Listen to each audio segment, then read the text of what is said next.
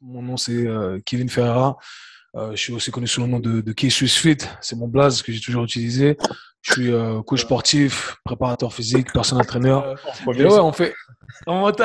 tu mets ça, extrait du podcast, toute la conversation. Regarde, hey, ma femme, elle me... t'as vu, t'as vu, chérie? Hey, Fais-moi la mousse au chocolat.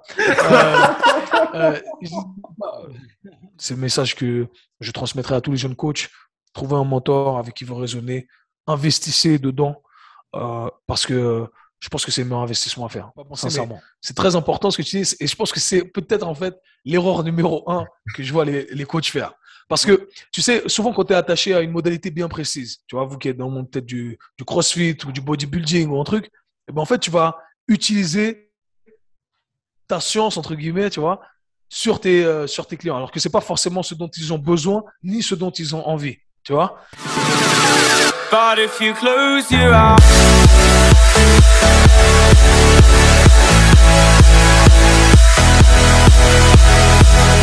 Euh, écoute, moi, euh, j'aime pas trop donner des titres, donc euh, très simple. Mon nom c'est Kevin Ferreira.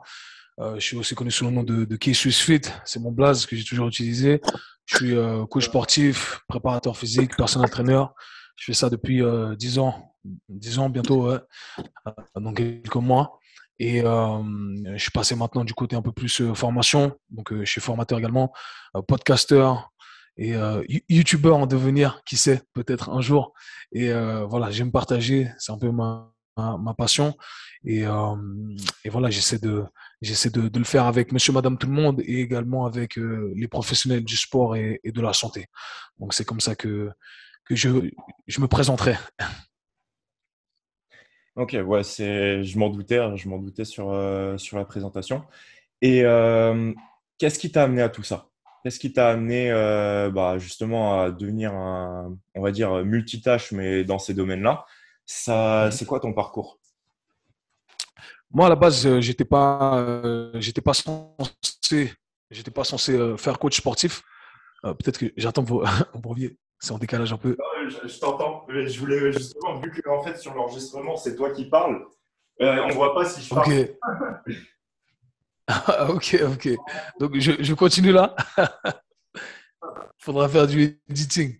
Euh, j'ai envoyé la clé à Lucas par la fenêtre. Ah, ok. Tu, tu, veux, tu veux recommencer ou quoi? Sinon, on recommence vu qu'on veut commencer. Non, mais t'inquiète, on, fera des petits trucs. Moi, j'aime, en fait, ce que j'aime bien sur euh, notre podcast, et enfin, on a des retours sur ça, c'est que justement, les, en fait, les gens, on leur montre que il n'y a pas besoin que tout soit parfait. Tu vois, là, on enregistre des trucs, il y a des petits ouais, C'est organique. Il y a, voilà, on leur montre qu'il n'y a pas besoin que ça soit, enfin, c'est, c'est pas parfait. Ils aiment bien quand justement il y a des, il y a des petits trucs où ça part un petit peu pas comme prévu. Et au final, bah, tu vois, c'est.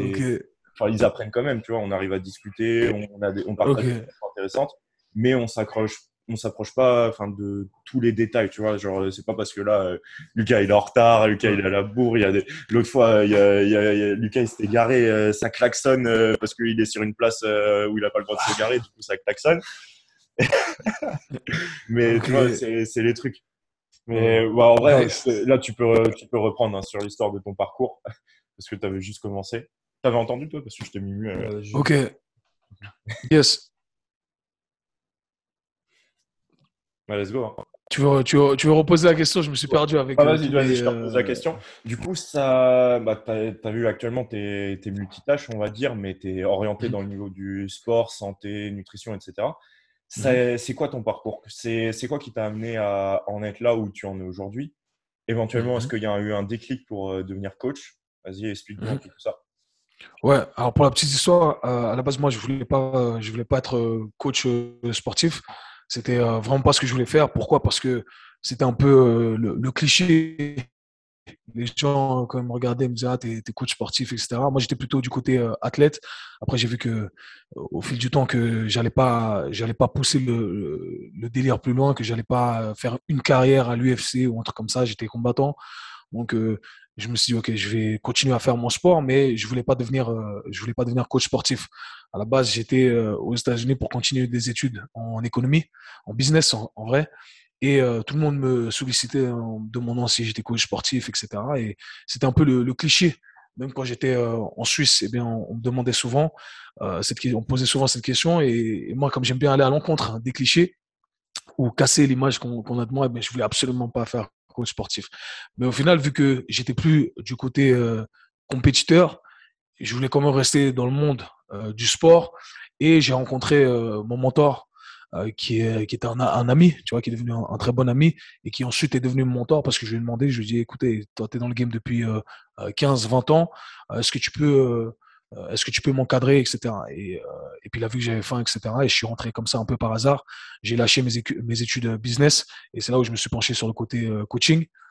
Et j'ai développé vraiment une passion. Et je pense que cette passion, je l'ai développée parce que j'ai été bien encadré au début. J'ai eu un, bon mentor, quelqu'un qui m'a inspiré sur les valeurs du coaching, euh, ce qu'on pouvait faire avec le coaching, euh, la façon dont on pouvait aider les gens. Et euh, ça m'a vraiment inspiré. Tu vois, j'ai vu le, le, métier de coach comme quelqu'un qui était là pour vraiment améliorer la qualité, la qualité de vie des gens et non pas simplement quelqu'un qui était là pour compter des répétitions. Et ça, ça a changé complètement la perspective que j'avais sur le sujet. Et du coup, j'ai décidé de, de m'y dédier à 100%. Et euh, au début, bah, tu dois construire ta clientèle, etc. Donc moi, j'avais trois tafs. J'avais, euh, j'étais euh, barman dans un resto.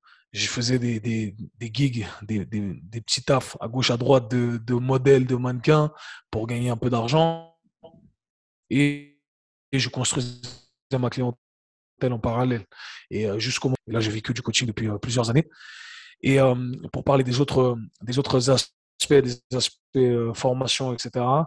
Euh, j'ai voulu transitionner avec euh, faire un,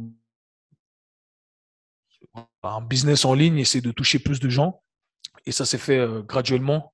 Et, j'ai vu que dans mes premières formations, en fait, là, 50% des 50% des participants étaient des coachs et des, kinés. Donc je me suis dit, ah, c'est intéressant.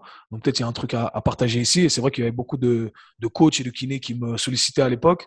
Du coup, je me suis dit, OK, pourquoi, faire, pourquoi pas faire un truc et partager avec eux, euh, partager ce qui euh, me permet de, bien réussir. Parce que, mine de rien, je trouve que j'ai, je, m'en sors pas mal, tu vois. J'entraîne même, euh, j'avais jamais pensé à entraîner des athlètes du plus haut niveau avec qui j'ai travaillé. Jamais je me suis dit que ça allait, ça allait arriver parce que je viens d'une petite ville en Suisse, tu vois, je suis pas au niveau le plus académique, le plus élevé. Je suis pas reconnu par des grandes institutions, etc. Et au final, je me retrouve à travailler avec plein euh, d'athlètes de haut niveau, des trucs, et je me suis dit, ouais, c'est un, truc de ouf. Et voilà, j'ai tout simplement voulu euh, partager, si tu veux, ma réussite euh, avec d'autres collègues, coachs et thérapeutes. Et selon moi, c'était la meilleure façon d'avoir un impact positif aussi dans l'industrie et voir qu'en fait, on n'est pas simplement, comme je disais, des gars qui sommes là pour compter des reps et qu'on a vraiment euh, quelque chose à apporter. Donc voilà pourquoi j'ai voulu transitionner un peu plus du côté euh, formation, etc. etc. Donc voilà, c'est, la petite histoire de comment je suis rentré dans, dans ce monde-là. Ouais, il, y a eu, euh, il y a eu pas mal de choses. Moi, déjà, une des choses que je me demande, c'est du coup, bah, tu dis que tu étais dans une petite ville en Suisse et tu t'es retrouvé aux États-Unis. Qu'est-ce mmh qui t'a fait te, déjà te retrouver aux États-Unis dans un premier temps? Tu es parti à quel âge? Euh, Tu es parti à quel moment dans ta mmh. vie? Je suis parti, euh, je suis parti à, l'âge de 19 ans parce que euh, j'avais fini mes premières études ici, ce qu'on appelle le, collège en Suisse. Je pense que c'est à peu près l'équivalent du, lycée, c'est pas, pas exactement la même chose. Ouais, exact, ouais, j'ai fini à 18 ans. Et, euh, et, du coup, après, je suis parti aux États-Unis tout simplement parce que euh, c'est toujours euh, New York, c'était la ville que je voulais euh, où je voulais vivre tout simplement parce que moi, je suis un grand fan de hip-hop. J'ai toujours aimé le, la culture, tu sais, américaine, new-yorkaise principalement, pas américaine, mais new-yorkaise. Et alors, ils ont leur propre culture, etc. Du coup, je suis parti, je suis parti là-bas et je suis parti avec une valise, quelques dollars et euh, nulle part où aller. Et c'est comme ça que, que, je suis parti, tu vois. Donc à la base, c'était même pas pour le sport, c'était pas pour, euh, c'était pas pour quoi que ce soit, c'était pour vivre. J'étais pas satisfait là où j'étais en Suisse je trouvais que ça me correspondait pas, mon état d'esprit, la façon dont euh, voilà, je parlais, m'exprimais, mes visions du truc, ma, passion pour le sport aussi. Je me retrouvais pas ici, dans la culture qu'on avait euh, suisse francophone.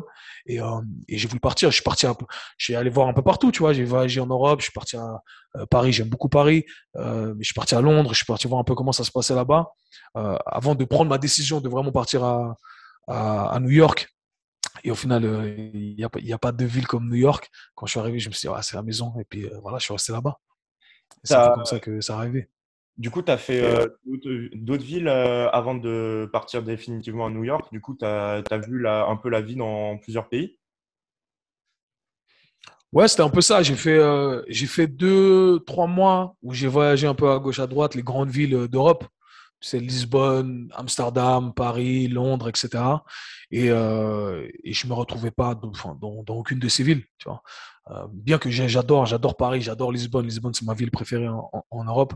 Euh, euh, mais euh, à l'époque, en tout cas, c'était pas là où je me, où je me voyais vivre, tu vois. Et quand je suis arrivé à New York, eh bien, c'était, c'était tout simplement l'énergie dont, dont j'avais besoin. Il y a une énergie particulière là-bas. Principalement quand tu es, quand es jeune, tu es ambitieux, tu es dans le monde du sport, tu as envie de faire des trucs, etc.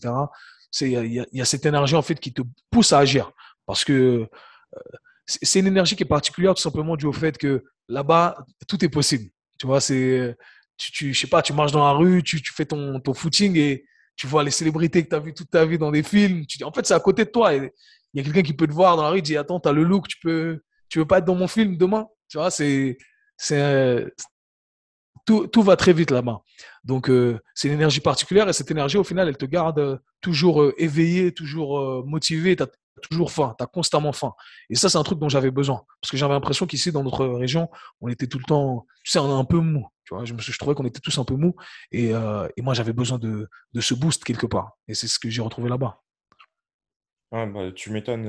Enfin, je me dis, moi, dans, enfin, surtout nous, on voit ça en France, c'est que, en fait, si tu veux pas évoluer, bah, en fait, le, le système, il te force pas à évoluer. Genre, tu peux être, en fait, tu peux rester. Ça ta médiocrité et tu es tranquille, tu peux vivre comme ça, tu peux faire, on va dire, limite une carrière, une vie comme ça. Et je pense que, ouais, de ce que j'ai compris, à New York, ça s'arrête jamais. Ça s'arrête jamais. Il n'y a, y a, pas de nuit, limite, il n'y a pas de jour. et il n'y a que des gens qui travaillent. C'est ça. Travaillent. C'est ça. C'était fatigant? C'était grave fatigant. C'était grave fatigant. Mais c'était un peu le, tu sais, le work hard, play hard. C'est ce qu'ils appellent ça comme ça là-bas. C'est tu travailles beaucoup, mais après, il y a aussi, de, il y a aussi du divertissement qui va avec.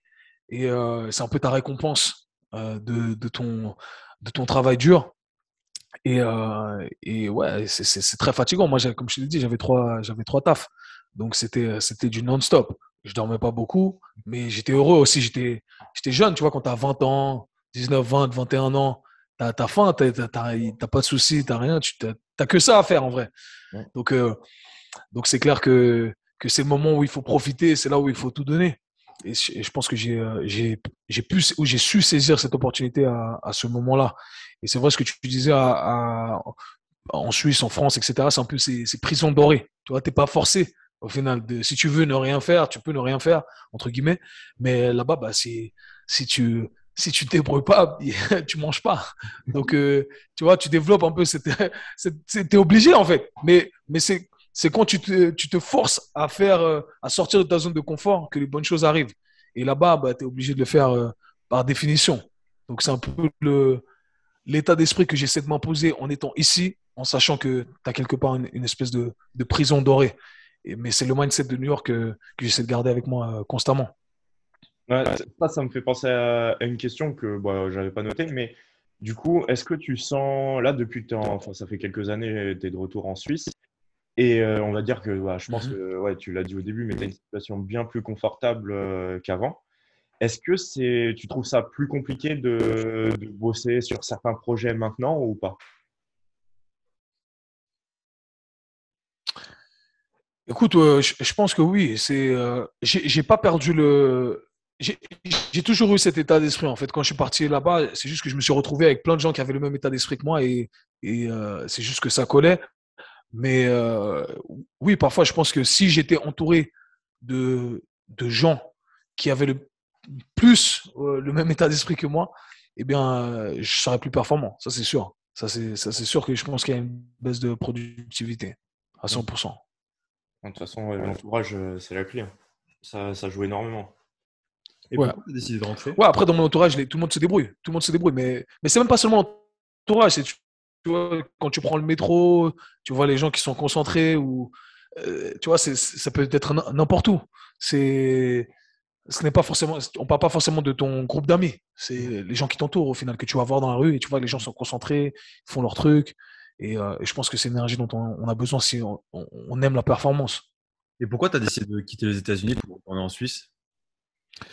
J'ai décidé de quitter les États-Unis parce que j'ai eu une opportunité d'ouvrir une salle de sport en, Suisse. Il y a mon, ancien, mon ancien associé qui m'a appelé en me disant que voilà, il avait trouvé une, une, salle. Lui, il était dans le CrossFit justement, et, euh, il m'a dit que voilà, c'était une opportunité, etc. Moi, je voulais absolument pas revenir en Europe, ça m'intéressait pas. Euh, mais euh, voilà, après, c'était compliqué là-bas. J'avais trois tafs, tout ça. Je me suis dit, bon, c'est l'opportunité. Peut-être je fais un peu d'argent et je reviens. Et à la base, je devais venir en Suisse et la salle était déjà finie, je devais commencer à coacher, etc. Et puis j'arrive, il n'y a rien. Et la salle, elle est vide. On doit monter les mobs. Enfin, il n'y a, absolument rien. Donc, du coup, moi, je suis obligé parce que j'arrive, j'ai même pas. Il y a un pote à moi qui m'héberge, tu vois. Je peux même pas aller chez ma mère parce que ma mère, elle avait, euh, elle avait loué ma chambre. Donc, euh, c'était, c'était, c'était une galère. Je devais faire vigile en boîte de nuit pour pouvoir euh, avoir un peu d'argent pour payer mon assurance, pour payer tout simplement à manger, etc. Euh, et, j'ai monté la salle. Et au final, il y a eu cette attache émotionnelle qui a fait que, tu vois, tu construis une salle de sport et, tu, je pouvais pas partir. Tu vois, c'est pour ça que je suis resté et que je suis pas parti. Ensuite, il y a ma copine qui est venue ici et puis euh, je la fais court aujourd'hui en enfant et on est ici, quoi. c'est un peu ça. Tu l'as encore la salle de sport? Non, non. Je me, on s'est désassocié. C'est moi qui suis parti euh, il y a trois ans. Ok. Là, celle que tu utilises actuellement, c'est la tienne Non, non. J'ai pas de salle, justement. Là, pour l'instant, je loue un espace. Je fais euh, un nombre d'heures limité en personal training avec mes clients. Du coup, je, loue parce que je pense que c'est plus. Euh, euh, ça, m'arrange, on va dire, sur plusieurs aspects. Mmh ça crache. Ouais, ça a bugué un petit peu, excuse, on n'a pas. Je sais pas si on a entendu toute la réponse parce qu'on t'entendait parler. Aïe, aïe, aïe, aïe, aïe. Oh, c'est grave. Ils ont pas la fibre là en Suisse. Putain. à mon avis, c'est Mako à moi. Hein. Ah ouais? Mais oui, Mako ici, elle est dégueulasse. Ils m'ont vendu la fibre, les bâtards, je l'ai jamais eu. tu nous entends? Ouais, moi je vous entends là, ça, ça, ça pas coupé chez moi. Ça, ça bug un peu, mais ça va. Ok, ouais, mais parce que ouais, l'image elle bug un peu, mais je pense qu'on a tout entendu. Euh, pour continuer, c'est. Non, on va aborder plutôt. Bah, déjà, on va passer un peu sur du perso parce que tu as parlé, euh, tu as dit qu'au début, tu étais plus du côté athlète. Tu faisais quoi euh, comme sport? Moi, je faisais du, du MMA en compétition. À, la, à, la, base, j'ai commencé avec la boxe anglaise. Euh, c'est mon, c'est mon sport de prédilection, on va dire. C'est ce que j'aime le plus, c'est ce que j'ai pratiqué le plus. Après, j'ai fait de, la boxe taille. Euh, et je passé ensuite au jiu-jitsu brésilien, puis ensuite au MMA. Et c'est là où j'ai continué dans le MMA, combat amateur, jusqu'à passer euh, professionnel, où j'ai arrêté après parce que voilà, ça menait à, ça menait à rien. Quoi. Ça pas, je ne voyais pas le, bout du tunnel, si tu veux. Ouais, on, on est tous passés pro avec ma team, en fait. Et et après, bah, ça, c'est, juste. Euh, euh, voilà, ça, ça, ça pas à grand chose. Tu vois, on allait faire des combats. Au moment où tu vois, allais payer 300 euh, euros, tu allais donner 200 euros à, à ton coach, tu finissais avec 100 euros, mais au final, les 100 euros, c'est ce que tu as payé pour l'essence pour aller jusqu'en Allemagne, en Autriche, etc. Ça, en fait, ça mène à rien. Il n'y a, a, pas d'argent, il n'y a pas beaucoup d'avenir dans le MMA si tu fais pas partie des top, des top 10. Et même les top 10, c'est très, c'est très compliqué.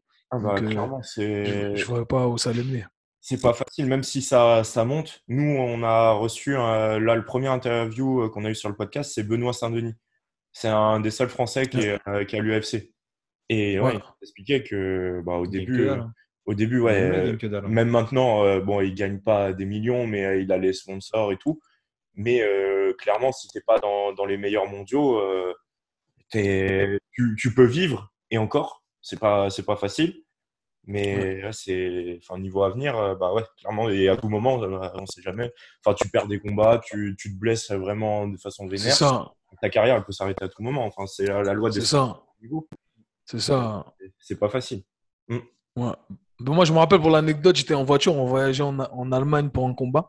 Et je regardais mes partenaires et, mes partenaires, ils, avaient tous 10 ans de plus que moi. Je ne savais pas leur âge. Je leur ai demandé, je dis, ah, Laurent, t'as quel âge JP, t'as quel âge? Je me 30 ans, 31. Et moi, je suis là, je me dis, mais moi, dans 10 ans, j'ai pas envie de faire ça, tu vois. J'ai pas envie de travailler vigile en boîte de nuit, euh, m'entraîner trois fois par jour euh, pour gagner des clopinettes et, au final, ça, ça, mène, ça mène à rien. Donc, je me suis dit, ah, je vais arrêter ces conneries. Je vais continuer pour le kiff, mais euh, je vais pas pousser le, le délire plus loin. Donc, voilà, c'était mon choix. Actuellement, tu t'entraînes encore un peu en sport de combat? Non, ça fait plusieurs années que, que je m'entraîne plus. J'ai pas le j'ai pas le temps malheureusement et les, les horaires me permettent pas de le faire. Donc euh, voilà, mais j'espère revenir euh, dès que possible. Après c'est compliqué pour moi parce que euh, je peux pas le faire avec monsieur madame tout le monde, tu vois, c'est des classes cardio boxing etc. c'est c'est pas de mon niveau et si je le fais avec compétiteur, c'est la bagarre, tu vois, c'est la bagarre, c'est la guerre. Tu sors, tu as une côte cassée, je peux pas me permettre d'avoir tu vois d'arriver à ça. Donc c'est un peu le j'ai pas trouvé le bon compromis encore. Peut-être que je devrais engager un coach euh, en privé ou un truc comme ça, mais voilà, je sais pas, on verra bien. Mais ça me manque. Et en, parlant de privé, euh, maintenant que tu as le petit euh, et ton business, comment tu organises tes entraînements maintenant? Ah là, tu as touché un point, un point sensible, hein, Lucas, c'est compliqué. franchement, en six mois, je me suis entraîné, allez, je vais dire comme ça, 20 fois, 20 fois, 25 fois. Tu vois, c'était, euh, c'est très compliqué parce que euh, déjà, on dormait pas. Tu vois, au début, on dormait, on dormait absolument pas. Et, euh, et aussi la, le fait que, en fait, tu as une barre d'énergie, si tu veux, et tu sais que déjà, tu pars avec peu d'énergie quand tu commences la journée. Et et si tu enlèves encore de l'énergie avec ton entraînement, là, tu vas être complètement foutu, tu vois. Donc, en fait, tu essaies d'économiser un max d'énergie et tu n'as même pas envie de t'entraîner. Et en fait, c'est ce qui nous est arrivé à moi et, ma copine. Du coup, euh, j'ai mis les entraînements de côté et c'est devenu euh, très frustrant pour être honnête avec toi. Mais euh, je vais essayer de, reprendre et m'organiser quand je peux. Mais ce que je fais, c'est que je fais ce que je peux quand je peux. C'est un peu ça. Ok. au niveau de ta nutrition, du coup, parce que l'un va avec l'autre, tu organises ça comment? Est-ce que tu es plus relâché en ce moment? Est-ce que tu continues de garder les bonnes habitudes? Est-ce que tu suis quelque chose de strict? Non, écoute, euh, pendant, la, pendant les premiers mois, c'était très compliqué parce que quand tu euh, quand tu euh, dors pas bien, forcément, c'est juste ce cycle infernal. Tu t'entraînes pas, tu dors pas bien. Après, tu as envie de manger des, entre guillemets, des, des cochonneries et tu vas vite dans l'excès. Donc, euh, après, j'ai pas changé mes habitudes alimentaires dans le sens où euh, moi, je suis quelqu'un de très simple. Je mange tout le temps hein, quasiment la même chose tous les jours. Je mange quasiment la même chose. Et après, c'est vrai que euh, je mangeais des gâteaux, des chocolats, des trucs comme ça parce que c'était c'était juste l'envie instantanée de chaque soir. Donc voilà, c'est un peu, j'ai mis ça un peu de côté aussi, mais c'est clair que je me mets pas de, pression par rapport à ça parce qu'il y en a déjà assez dû à d'autres facteurs externes. Donc c'est vrai que je fais pas trop attention à mon à mon alimentation en soi et, euh, et à mes entraînements. Mais c'est ce que euh, j'ai envie de reprendre en main euh, dès aujourd'hui. tu vois, donc ça fait une semaine là que j'essaie de me reprendre en main. Ok. Et est-ce que toi, tu as des routines et des habitudes, notamment quand tu travailles le matin, avant de te coucher, dans la journée? Non, franchement, j'ai plus, j'ai plus trop de, de, routine. Ma routine est très simple. Hein. Je me réveille le matin, je prends mon petit déjeuner et, et je pars je pars directement euh, travailler. J'ai mon premier client tôt le matin. Donc, euh, j'ai mon premier rendez-vous à 5h45 du matin. Donc, euh, tu vois, c'est très tôt. Tu te couper. Tu continues coacher en, en, présentiel? Ouais, ouais. Je continue en présentiel. J'ai environ 20 à 25 heures en présentiel par semaine. Ok, ouais. je continue quand même. Ouais.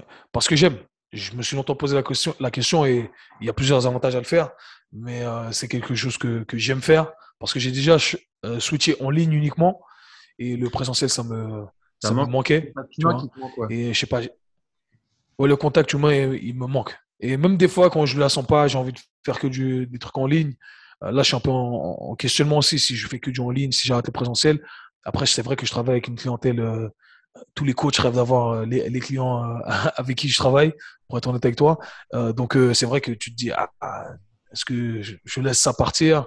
C'est compliqué, tu vois. Si tu pars, bah, tu peux pas revenir comme ça n'importe quand. Donc, il y a plein de, il y a plein de questions qui, il y a plein de questions qui, qui, qui, qui, qui font surface. Donc voilà, mais je continue toujours en, présentiel. Ouais. J'ai pas de routine le soir. Le soir, j'ai pas de routine non plus. Pardon Excuse-moi. En, client, est-ce que tu as gardé des anciens clients ou alors est-ce que tu te spécialises vraiment dans, que dans des athlètes? Ou tu es un peu de monsieur, madame, tout le monde Tu as tes habitudes aussi avec eux? Ah, ouais, non, moi, c'est principalement monsieur, madame tout le monde. Hein. C'est monsieur, madame tout le monde euh, que j'entraîne, que j'entraîne depuis des années. Et je pense que en tant que coach, il y, a plus de valeur à entraîner monsieur, madame tout le monde qu'à entraîner des athlètes. ça, c'est un je pense que c'est un message qui est pas, c'est un message qui est pas assez euh, bien partagé dans l'industrie. Et quand j'ai fait mon programme mentorat, c'est, c'est un peu euh, mon discours, si tu vois, mon coup de gueule en disant que, hey, on nous apprend pas à entraîner la population générale correctement, tu vois. on se focalise sur les athlètes, etc. Mais les, coachs qui vont entraîner des athlètes sont 0,01% euh, de la population, tu vois. Et euh, quand je parle d'athlètes, d'athlètes qui, qui gagnent vraiment de l'argent, qui font des millions et qui peuvent te payer, etc. Tu vois, pas l'athlète que tu vas entraîner gratuitement, comme ça, il te fait un, un petit shout-out sur Instagram et tu es content. Au final, c'est un, business. Donc, il y en a plein qui font ça. Moi, ça n'existe pas, tu vois. Donc, j'ai la chance, j'entraîne pas, voilà, il y a plein d'athlètes qui me contactent, mais j'ai la chance de travailler avec des gros noms.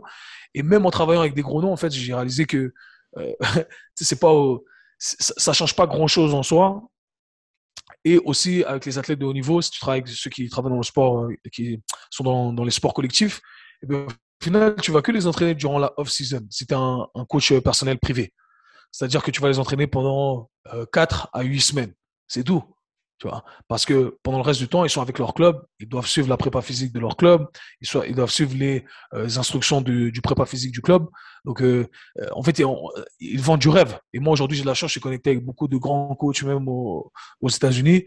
Et, et croyez-moi, hein, même si vous voyez exposer les athlètes, leur, leur pain de tous les jours, c'est monsieur, madame, tout le monde. Tu vois et, et c'est ça. Et c'est ça au final. Et c'est euh, juste qu'on nous vend du rêve et qu'on est jeune coach, on se dit, waouh, entraîner des athlètes, c'est un truc de ouf. Et au final, euh, au final il y a, d'autres paramètres aussi qui sont chiants. Tu vois, quand tu travailles par exemple avec des, des grands footballeurs ou des, des basketteurs, euh, tu dois parler avec le staff médical, tu dois parler avec, les, avec le prépa physique, tu dois, tu vois, il y a des y de la, il y a de la politique derrière parce que tu as un joueur qui vaut 60, 80, 90 millions. Hey, tu vois, hey, il faut qu'il soit sur le terrain le mois prochain. Ah, c'est pas moi qui décide ça. tu comprends ce que je veux dire? Donc, c'est, euh, il y a toute une histoire de politique derrière tout ça. Il y, a plein de paramètres en fait qu'on euh, ne dit pas. Donc, monsieur, madame, tout le monde, c'est cool. Tu les vois plusieurs fois dans la semaine, pas prise de tête. Tu les vois toute l'année. Tu leur changes leur vie. Euh, vous faites des gains constamment. C'est extraordinaire. Franchement, moi, j'adore entraîner les deux. J'adore entraîner les athlètes, bien entendu. Mais, monsieur, madame, tout le monde, je pense qu'on on les néglige alors que c'est extraordinaire. Ouais, mais c'est toujours agréable quand tu arrives en coaching le matin, quand tu as une petite dame de 70 ans qui t'arrive avec ton petit pain au chocolat et ton croissant parce qu'elle sait que tu as fait un peu de route. C'est mm. la vie, ça, on va pas se mentir quand même. Je t'en le coaching. Ouais. tu vois ouais. C'est ça, mais tu, tu, leur changes, tu leur changes leur vie, tu vois. C'est sur qui, tu, sur qui tu vas avoir un plus grand, un plus gros impact? Sur l'athlète de haut niveau qui a toutes les prédispositions génétiques, qui s'entraîne depuis des années, etc. Tu vois, peut-être tu vas lui amener, allez, 1 à 5% de performance en plus, on va dire on est généreux. Ou alors, monsieur, madame, tout le monde qui a mal partout, tu vois, n'a pas de, n'a pas de force pour faire les tâches du quotidien, tu vois, et là, tu transformes son physique, son bien-être, etc. C'est euh, sa confiance en soi, tu vois, il y a, y a plein de, il y a, y a, plein de trucs que, que, tu amènes en tant que, en tant que coach. Et, euh, et ça, il faut pas le négliger. Hmm.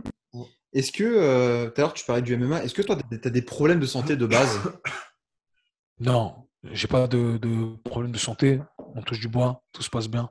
Les seuls problèmes que j'ai eu étaient les problèmes, euh, des problèmes articulaires.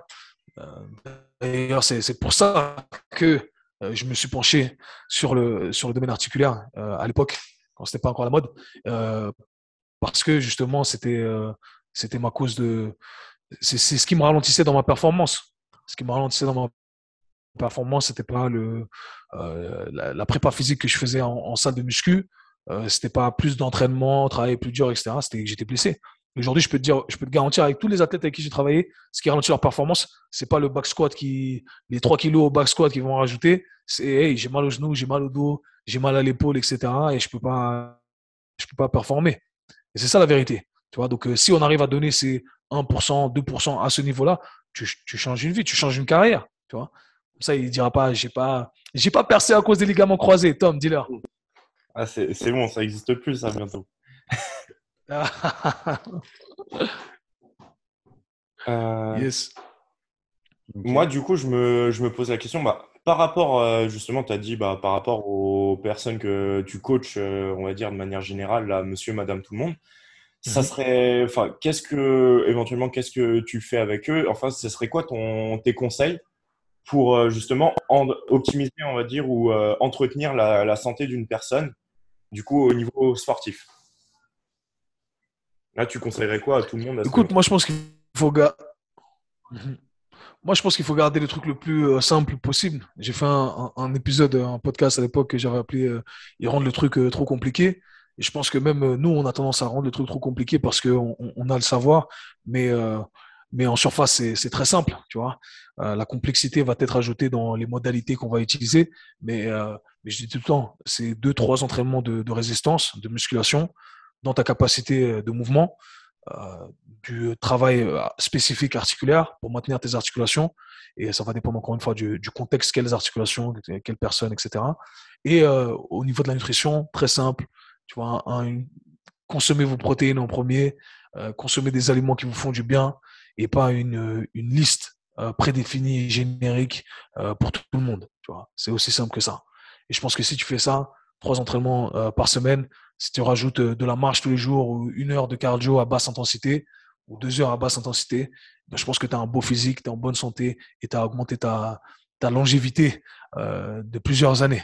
Et euh, voilà. Et je pense qu'il y a beaucoup de bruit dans l'industrie où on parle de hit, on parle de plein de trucs, de plein de modalités, de, de jeunes et trucs comme ça. On, on rend la vie des gens beaucoup trop compliquée pour rien. Alors qu'en vrai, c'est très simple. Ok. Alors du coup, dans l'autre sens, euh, qu'est-ce que tu pourrais donner comme conseil à des coachs qui, qui souhaiteraient soit se lancer en tant que coach, soit des coachs qui sortent de formation? Là, tu es en 2022, tu dirais quoi à un coach? Débutant Moi, j'ai le, même discours que j'ai depuis euh, toujours, le même discours que j'ai moi-même appliqué et que j'applique dans tous les domaines parce que je partage euh, ma science du, coaching, mais je suis passionné par d'autres trucs également. Et mon discours est toujours le même, c'est de trouver un mentor. c'est tout, ça a toujours été euh, le même discours. Trouver un mentor, quelqu'un qui peut euh, partager ses expériences, euh, parce que vous allez gagner énormément de temps.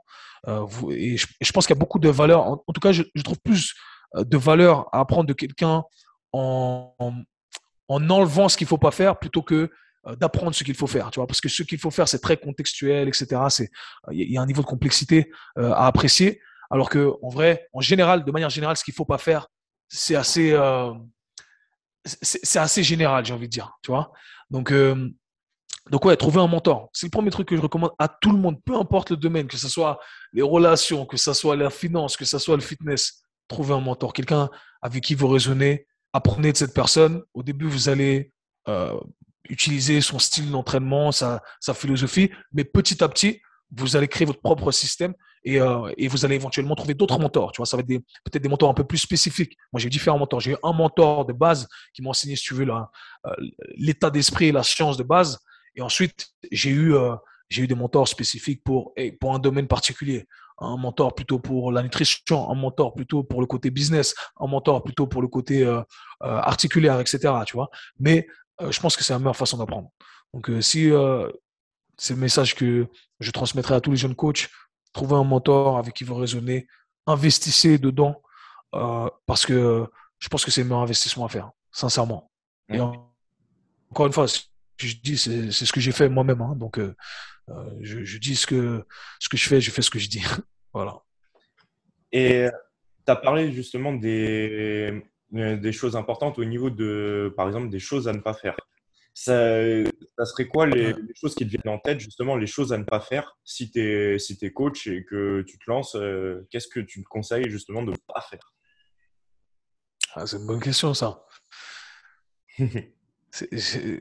J'aurais une liste tellement grande, détaillée, euh, tu vois, de, de, plein de, de, petits trucs, mais, euh, mais on, va garder très simple et très conceptuel. de un, de ne pas rendre les trucs compliqués, tu vois. Ça, c'est le premier truc que je dirais de ne pas faire. Pas rendre les trucs compliqués. Pas rendre les trucs compliqué dans l'exécution et dans les explications. Et c'est pour ça que j'aime bien vulgariser euh, la science. Et, euh, et voilà, donc ça, euh, par des trucs compliqués. Et surtout, être, être à l'écoute. Être à l'écoute et développer de l'empathie. Ça, c'est très important pour nous. Parce que je pense qu'en tant que jeune coach, on a tendance à pas avoir justement d'empathie parce que nous on est dans le milieu, on aime ça, c'est notre truc et euh, on n'est pas pas à l'écoute de, ce que les gens disent, ce que nos clients disent potentiellement. Euh, aujourd'hui, il y a quelqu'un qui vient me dire euh, un mythe que voilà, j'essaie de débunker les mythes, etc. Mais quelqu'un qui vient me dire écoute, moi je mange pas de glucides le soir parce que ça fait grossir. Je vais pas je vais pas m'attarder à faire un débat avec cette personne. L'expérience que j'ai aujourd'hui, euh, je le fais à travers un podcast, mais en face à face, je dis, ah, ok. Et je laisse la confiance s'installer petit à petit, je vais éduquer la personne, tu vois, mais de manière subtile. Donc voilà, ça, c'est des petits, des petits hacks que tu apprends avec le temps, mais, euh, mais qui ont beaucoup de, de, de valeur ajoutée euh, quand je travaille avec des personnes en personal training, en configuration one-on-one. voilà, c'est un peu près ça. Ok, mais ouais, franchement, l'empathie, Enfin, moi, je vois que c'est quelque chose que j'ai appris. Euh, enfin, moi, moi, je travaille à l'hôpital. Donc, euh, je le vois avec les patients. Si tu n'es pas empathique, bon, au final, tu as beau leur dire des bons conseils, mais en fait, ils vont jamais les appliquer parce que euh, derrière, ils vont se dire, ouais, mais enfin, ça va, des fois, la plupart du temps, en plus, ça va pas leur parler. Enfin, moi, je, parle, je travaille avec des patients en situation d'obésité. Il y en a beaucoup qui ne qui font pas de sport, pas d'activité physique, voire ça leur fait peur. Si tu n'es pas empathique, les mecs, ils vont mmh jamais, jamais se mettre au sport. Et justement, j'avais des retours bah, avec euh, en fait, la personne qui était là il y a longtemps. Bah, il y en a, elle, les avait traumatisés parce qu'il y en a une, j'ai une patiente qui était passée. Et genre, euh, moi, en fait, j'ai un questionnaire avant que ça arrive. Et elle, m'avait dit, euh, elle avait, en fait, elle pensait que c'était mon prédécesseur, enfin, la personne qui était là il y a quelques années. Et elle, avait écrit Laissez-moi tranquille. Genre, laissez-moi tranquille, je veux pas faire de sport. et en fait, bah, moi, je suis venu et tout. Déjà, elle, a vu que bah, j'étais pas la personne qu'elle avait vue. Et au final, à la fin de, de la journée, enfin, moi, je les vois sur une journée entière, bah, elle était là, ouais, j'ai kiffé. Genre, c'était une mamie de 75 ans, elle me fait, ouais, j'ai kiffé, euh, je vais faire des exercices et tout, des petits trucs et tout. Parce que justement, bah, j'ai été empathique, je suis pas, je lui ai pas dit, ouais, il faut faire ça, ça, ça, alors qu'elle faisait rien. Je lui ai dit, mais vous pourriez améliorer ça, ça, ça, ça, et lui expliquer bah, les bénéfices de tout ça. Et clairement, bah, je pense que le prédécesseur, il n'avait pas fait d'empathie. Et tu regardes le résultat, bah, la, la, dame, pendant des années, elle n'a pas fait de sport parce qu'elle a été traumatisée sur ça. Mais ouais, archi important. Super important. Super important. Et vivre dans la vraie vie aussi. Et c'est un truc que je dis souvent aux coachs, c'est, les gars, faut pas oublier que pas tout le monde aime le sport comme nous, on aime le sport. Euh, euh, et c'est OK. C'est OK. Donc, tu vas, leur, euh, tu vas partager avec eux ce que tu peux partager. Et petit à petit, tu vas essayer de, quelque part, développer cette, passion chez eux. Et ça va se faire. Si tu sais faire les choses bien et si tu as de l'empathie, tu sais communiquer de manière effective, ça va se faire. Mais si tu viens de manière agressive avec ta science et tu penses que tu es un peu hautain parce que voilà, c'est la science, c'est comme ça, tu vas faire des trucs comme ça, malheureusement, il y a trop de variables que tu es en train d'oublier. Donc, c'est une belle histoire que tu viens de partager. Mmh. Et les gens, ils se braquent après. Et une fois qu'ils se braquent, c'est mort. Ah, c'est mort. C'est mort. À fond. À fond. Après, moi, un conseil que je pourrais aussi donner aux, aux coachs qui débarquent, ça se rejoint un peu ce que tu dis, c'est euh, de ne pas se projeter dans, dans les clients. Tu dis que tout le monde n'aime pas le sport, mais après, c'est pas parce que nous, on a des objectifs qu'il faut forcément transmettre nos objectifs à nos clients. Parce que ah ouais. moi, j'ai fait cette erreur au début, sans m'en rendre vraiment inconscient. Et euh, c'était euh, ma copine à l'époque qui était venue me voir. Et à la fin, elle m'a dit Écoute, Lucas, on adore tes séances, mais par contre, c'était trop intense. Que moi, j'aime l'intensité, tu vois, dans une séance.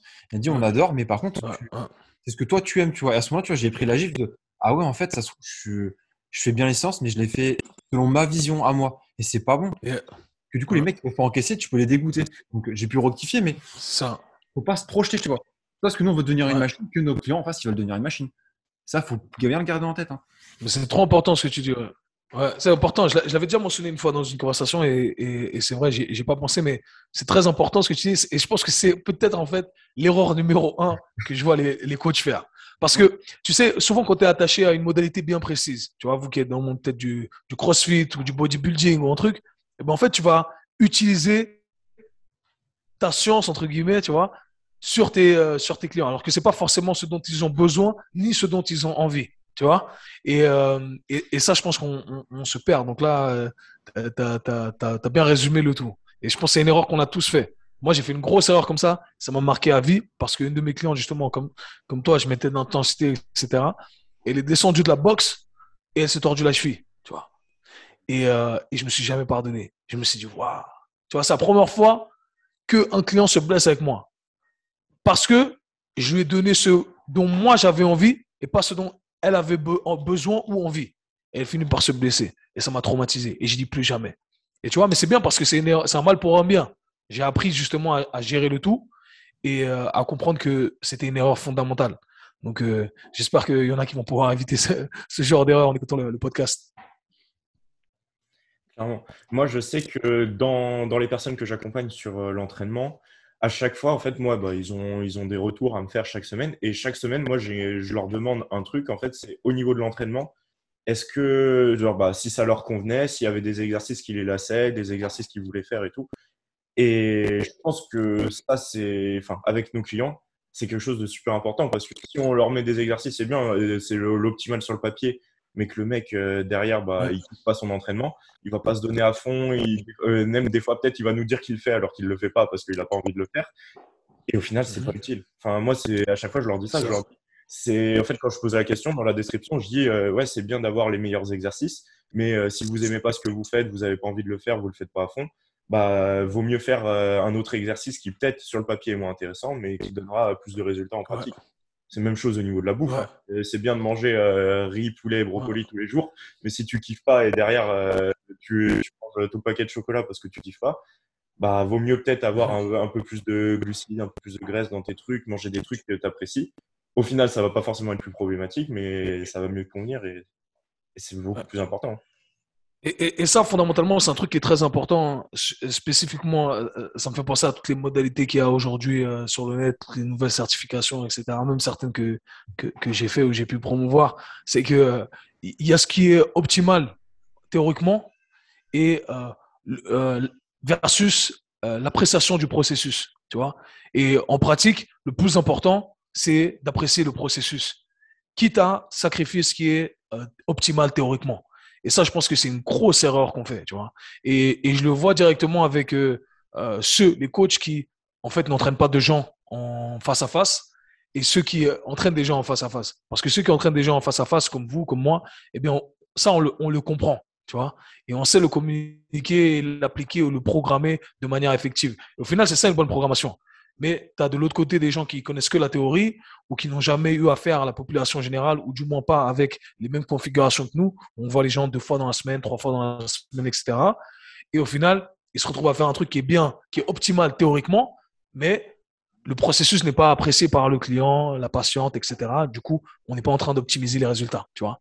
Et euh, il faut pas regarder le tout, le tout à travers qu'une lentille, tu vois. Si aujourd'hui, par exemple, quand je fais mes entraînements pour moi, peut-être que je vais rajouter un volume qui, va excéder ce qui est optimal. Mais ça m'apporte plus de, euh, d'appréciation, tu vois. Donc, euh, c'est là où je vais trouver la bonne balance entre, hey, ça, je kiffe vraiment le faire pour tous les autres, toutes les autres variables qui ne rentrent pas dans la science de l'adaptation, tu vois. Et la science de l'adaptation, comment j'optimise ça en sachant que je dois lier le tout, tu vois. Tu comprends ce que je veux dire? Mm. euh, et, et, ça, je pense que c'est une erreur qu'on fait dans, et que beaucoup de certifications et d'experts euh, partagent. Euh, et, et, au final, comme on l'a dit, hein, le sport, il y a cette, il y a cette variable d'appréciation qui doit être prise en considération et ça fait partie de la science de la programmation également. Et il ne faut pas négliger ça. Bah, très bien dit. du coup, bah, j'avais une question sur, euh, sur les exercices favoris. Est-ce que tu as, bah, du coup, pour, euh, de manière générale, bah, plutôt on va dire pour toi, c'est quoi tes exercices favoris euh, à l'entraînement? Mes exercices favoris. franchement, j'aime, j'aime, j'aime quasi tous les exercices. Hein. J'aime, j'aime beaucoup sauter. J'aime beaucoup sauter, sprinter. ça, j'aime beaucoup. après, quand on parle des patterns de mouvement, de manière générale, euh, j'aime bien le j'aime bien le, soulevé de terre, le deadlift, c'est j'aime beaucoup. J'aime euh, j'aime beaucoup les fentes, tu vois. mes fentes favoris sont, je dirais, le, la fente bulgare. Ouais, fente bulgare, j'adore. Et fente, fente, comment tu dis ça? Reverse lunge. Fente arrière? Fente, comment on dit ça? Fente, arrière? Fente arrière avec pied avant élevé. Ça, fente arrière, ouais. Ok. Fente arrière avec pied avant élevé. oui. Ouais, le pied avant sur un step. reverse lunge je sais pas comment on dit ça, fente arrière avec euh, le pied sur un step. Voilà, ça j'aime bien. Et après, euh, pousser tirer, j'aime beaucoup, j'aime bien le, bench, le développé couché, euh, traction. En fait, j'aime tout, tu vois. pour moi, ce sont que des outils, tu vois. Donc, j'aime varier tous les exercices, les différents angles, etc. J'utilise ça comme des outils. Je suis pas marié à un exercice. Je suis pas marié à une modalité non plus, tu sais, genre, j'utilise que des kettlebells. J'utilise que, je fais que du poids de corps. ça, ça m'intéresse pas, ça. J'utilise tout tout ce que j'aime, tout ce qui me permet de viser les trucs que j'ai envie de viser. Et, euh, voilà, marié à aucun outil, aucune modalité en soi. Voilà. Euh, comment tu gères ta récupération? Là, surtout en ce moment. Bon, après, euh, peut-être c'est un peu plus simple. Enfin, c'est un peu plus simple. Si tu t'entraînes moins, tu as peut-être besoin, moins besoin de, récupérer. Mais mmh de manière générale, peut-être aussi avant d'avoir ton fils. Et maintenant, mmh comment, comment tu gères ta récupération? Sur quoi tu te focalises en priorité? Ouais, euh, écoute, euh, la récupération, je pense qu'elle doit être. Euh, je vais faire référence à quand j'étais vraiment fort, mais mes entraînements étaient organisés. la récupération doit être organisée dans le plan d'entraînement et elle doit être. Ça, doit avoir du sens par rapport au jour où on a de l'intensité élevée. On, doit alterner entre les jours où on a de l'intensité élevée et de l'intensité qui est basse, slash modérée. Et c'est tout simplement comme ça que j'intègre ma récupération. Après, si j'ai vraiment besoin d'un jour off, dans ce cas-là, on s'entraîne pas du tout et on va simplement marcher ou faire du stretching passif, etc. C'est quelque chose que je recommande. Mais je pense qu'on peut s'entraîner tous les jours sans, euh, sans, sans, se mettre dans le rouge, forcément, tu vois sans se cramer plutôt. Donc, euh, il y a des moments où tu vas te mettre dans le rouge, mais après, les prochains jours, ben, je vais pas aller dans le rouge, tu vois je vais rester dans la zone, dans la zone verte, on va dire. Et, euh, et c'est comme ça qu'on alterne le tout. Et c'est comme ça que la, récupération en soi est, est intégrée dans l'entraînement sans sacrifier les jours d'entraînement. Donc c'est comme ça que je l'intégrerai. Mmh. Tu... Là, si on prend l'exemple, je sais pas, moi je, réfléchis par exemple par rapport aux séances de musculation. Euh, après, je sais, on va... tu, tu mettrais combien de séances haute intensité, séances de récup, etc. Tu l'organiserais comment par exemple? Un exemple type. Ouais, ok. tu sais quoi, je je vais dire un peu comment moi euh, j'organise mon entraînement. Comme ça, comme ça, tu, ça a du sens. Bon, moi, j'utilise pas des entraînements, je fais pas de la musculation euh, classique. J'ai un, un style d'entraînement qui est un, un peu euh, particulier. C'est un, c'est un, mon remix à moi de, de la méthode conjugate. Donc, en gros, il y a des jours où on a de l'effort max et un jour, des jours où on a un effort dynamique. Donc, on fait de l'effort max et intensité élevée, c'est là où on, crame, euh, on crame son système nerveux. Après, les jours où on a euh, plus un focus dynamique, euh, et bien là, on utilise des poids qui sont sub-maximaux, ça se dit en français. pardonnez, vous connaissez mon, mon, anglais. Donc, des, sous, ouais, exact. Du coup, du coup, voilà, l'intensité et euh, la charge sur le système nerveux est plus basse, tu vois. Et euh, j'alterne simplement entre ces jours d'intensité, euh, ces efforts max et ensuite effort dynamique. Et entre ces deux jours, je vais garder un jour de repos et ensuite rebolote, je répète. Donc entre, les, entre le jour, entre un premier effort max et le deuxième effort max, j'ai 72 heures de repos. Enfin, de, entre, tu vois, avec le même avec le même euh, signal, si tu veux. Donc 72 euh, heures, selon moi, c'est optimal. Euh, je mettrai deux jours de, haute intensité. Pour moi, ça me correspond. Et après, je vais essayer d'alterner entre l'intensité basse et l'intensité modérée. Après, ça va dépendre encore une fois de la fréquence d'entraînement. Ça, je te parle d'un modèle sur 4 à 5 entraînements. Maintenant, si on parle d'un modèle à 3 entraînements, ça peut être euh, ça, va varier, tu vois. Tu pourrais euh, intégrer également de l'effort dynamique et de l'effort max au sein d'un même entraînement. Tout, va être une question de, ratio, tu vois. Donc, euh, je pense que tu peux, tu pourrais très bien faire un, tu pourrais faire un effort max trois fois dans la semaine à condition que l'effort max, le volume de l'effort max soit minime, tu vois.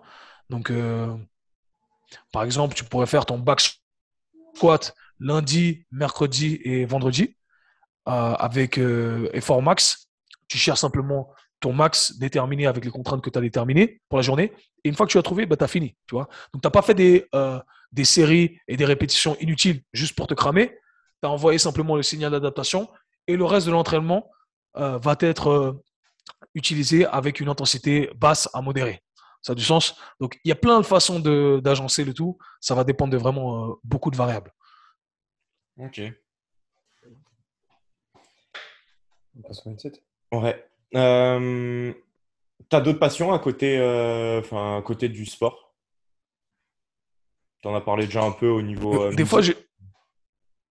Ouais, bah, j'aime la musique. Mais en vrai, le, le, sport, c'est ma passion à, à, temps plein, en vrai, j'ai envie de te dire. Tu vois, c'est un truc que, que je mange sport, je bois, enfin, je fais que ça, tu vois. Je dors sport, c'est ce que j'aime.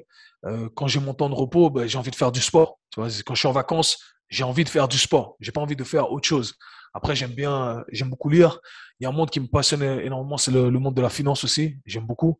Ça fait quatre ans que, je suis dedans, euh, à fond. Et, euh, et c'est un monde que j'aime bien parce que ça me stimule intellectuellement. Donc, euh, si je devais utiliser une généralité ici, j'aime tout simplement les choses qui me stimulent intellectuellement, qui me poussent à tous les jours réfléchir un peu plus, en apprendre plus sur d'autres sujets. Et ça me permet d'avoir une certaine expansion intellectuelle euh, et, c'est ça ma passion en fait, c'est d'apprendre. Et ça peut, euh, peu importe le contexte, peu importe le sujet, euh, tant que j'apprends, c'est ce que j'aime. Après, j'aime la musique, j'aime écouter la musique et j'aime m'ambiancer dessus. Mais ça, je pense que ça vient, ça vient plus tard, quoi. Mais c'est ça, principalement. Je suis un peu ennuyeux, hein, j'ai envie de faire que du sport. Je, sais, que vous, vous me comprenez, les mecs. Ah bah, je, pas style, je sais que vous me comprenez. Ensuite, est-ce que tu as des marques où tu collabores? Non, j'ai pas de marques avec lesquelles je collabore. J'ai plusieurs propositions euh, pour euh, du sponsoring, des, euh, des produits, des compléments alimentaires, etc. j'ai jamais accepté, tout simplement parce que j'ai pas envie de vendre un produit que moi-même je ne consomme pas, que je ne connais pas, et j'ai pas besoin de, de, ce revenu de toute façon. Donc pour l'instant, c'est ça. Mais après, euh, si euh, s'il y a une marque, j'ai contacté une fois une marque de protéines. Euh, j'aime bien leur, leur, protéines et je leur ai proposé un deal justement. Et, et ça, j'aurais été, j'aurais été ok de, tu vois, de collaborer avec eux. Mais sinon, ce qu'on m'a proposé jusqu'à maintenant, j'ai pas, j'ai pas été intéressé. Et puis, j'ai pas envie de me retrouver comme les fitfluencers, tu sais, tu mets des photos tout avec le, le pot de, de protéines, etc. Euh, j'ai pas envie de ressembler à ça. Et si je partage un truc avec ma communauté, c'est que euh, je pense qu'il y a vraiment une, il y a quelque chose à ajouter et que ça va faire du bien à tout le monde. Donc euh, voilà, j'espère que ça viendra dans le futur. Je sais pas quand, quand je sais pas quel produit, mais euh, si Nike, si Nike, vous écoutez ce podcast, peut-être Nike, on peut faire quelque chose, les mecs, hein, parce que quand même, je fais de la pub comme ça, mais je suis pas rémunéré. On va demander à Nike. On va demander à Nike. On va, envoyer, on va, envoyer, un message à Phil Knight tout à l'heure. On a son mail. On va dire Kevin Ferreira en Suisse, il a son paquet. Quoi. Ah Putain, grave, les gars, les gars, faites ça pour moi. En fait, tu sais, j'ai entraîné plusieurs athlètes, hein, euh, et eux, ils ont leur contrat de sponsoring. Il y en a plein qui, sont, euh, sont euh, qui ont leur contrat de sponsoring avec Adidas. Il y en a beaucoup qui ont Adidas, et deux, trois, quelques-uns Puma. Et, et moi, je porte tout le temps du Nike. Moi, j'ai que du Nike. Et il y a plein de photos qu'on n'a pas pu poster parce que moi, je porte du Nike et je peux pas être avec eux, tu vois. Oh. S'ils font un entraînement, des trucs comme ça, c'est un délire. Prends ton t-shirt à toi, hein. crée ta marque et comme ça, c'est bon. Grave, grave. Bon, on verra. Soit Nike, soit ma marque. On va voir ce qui va venir. on pose la question. La fameuse. la fameuse question. C'est quoi ton plat préféré?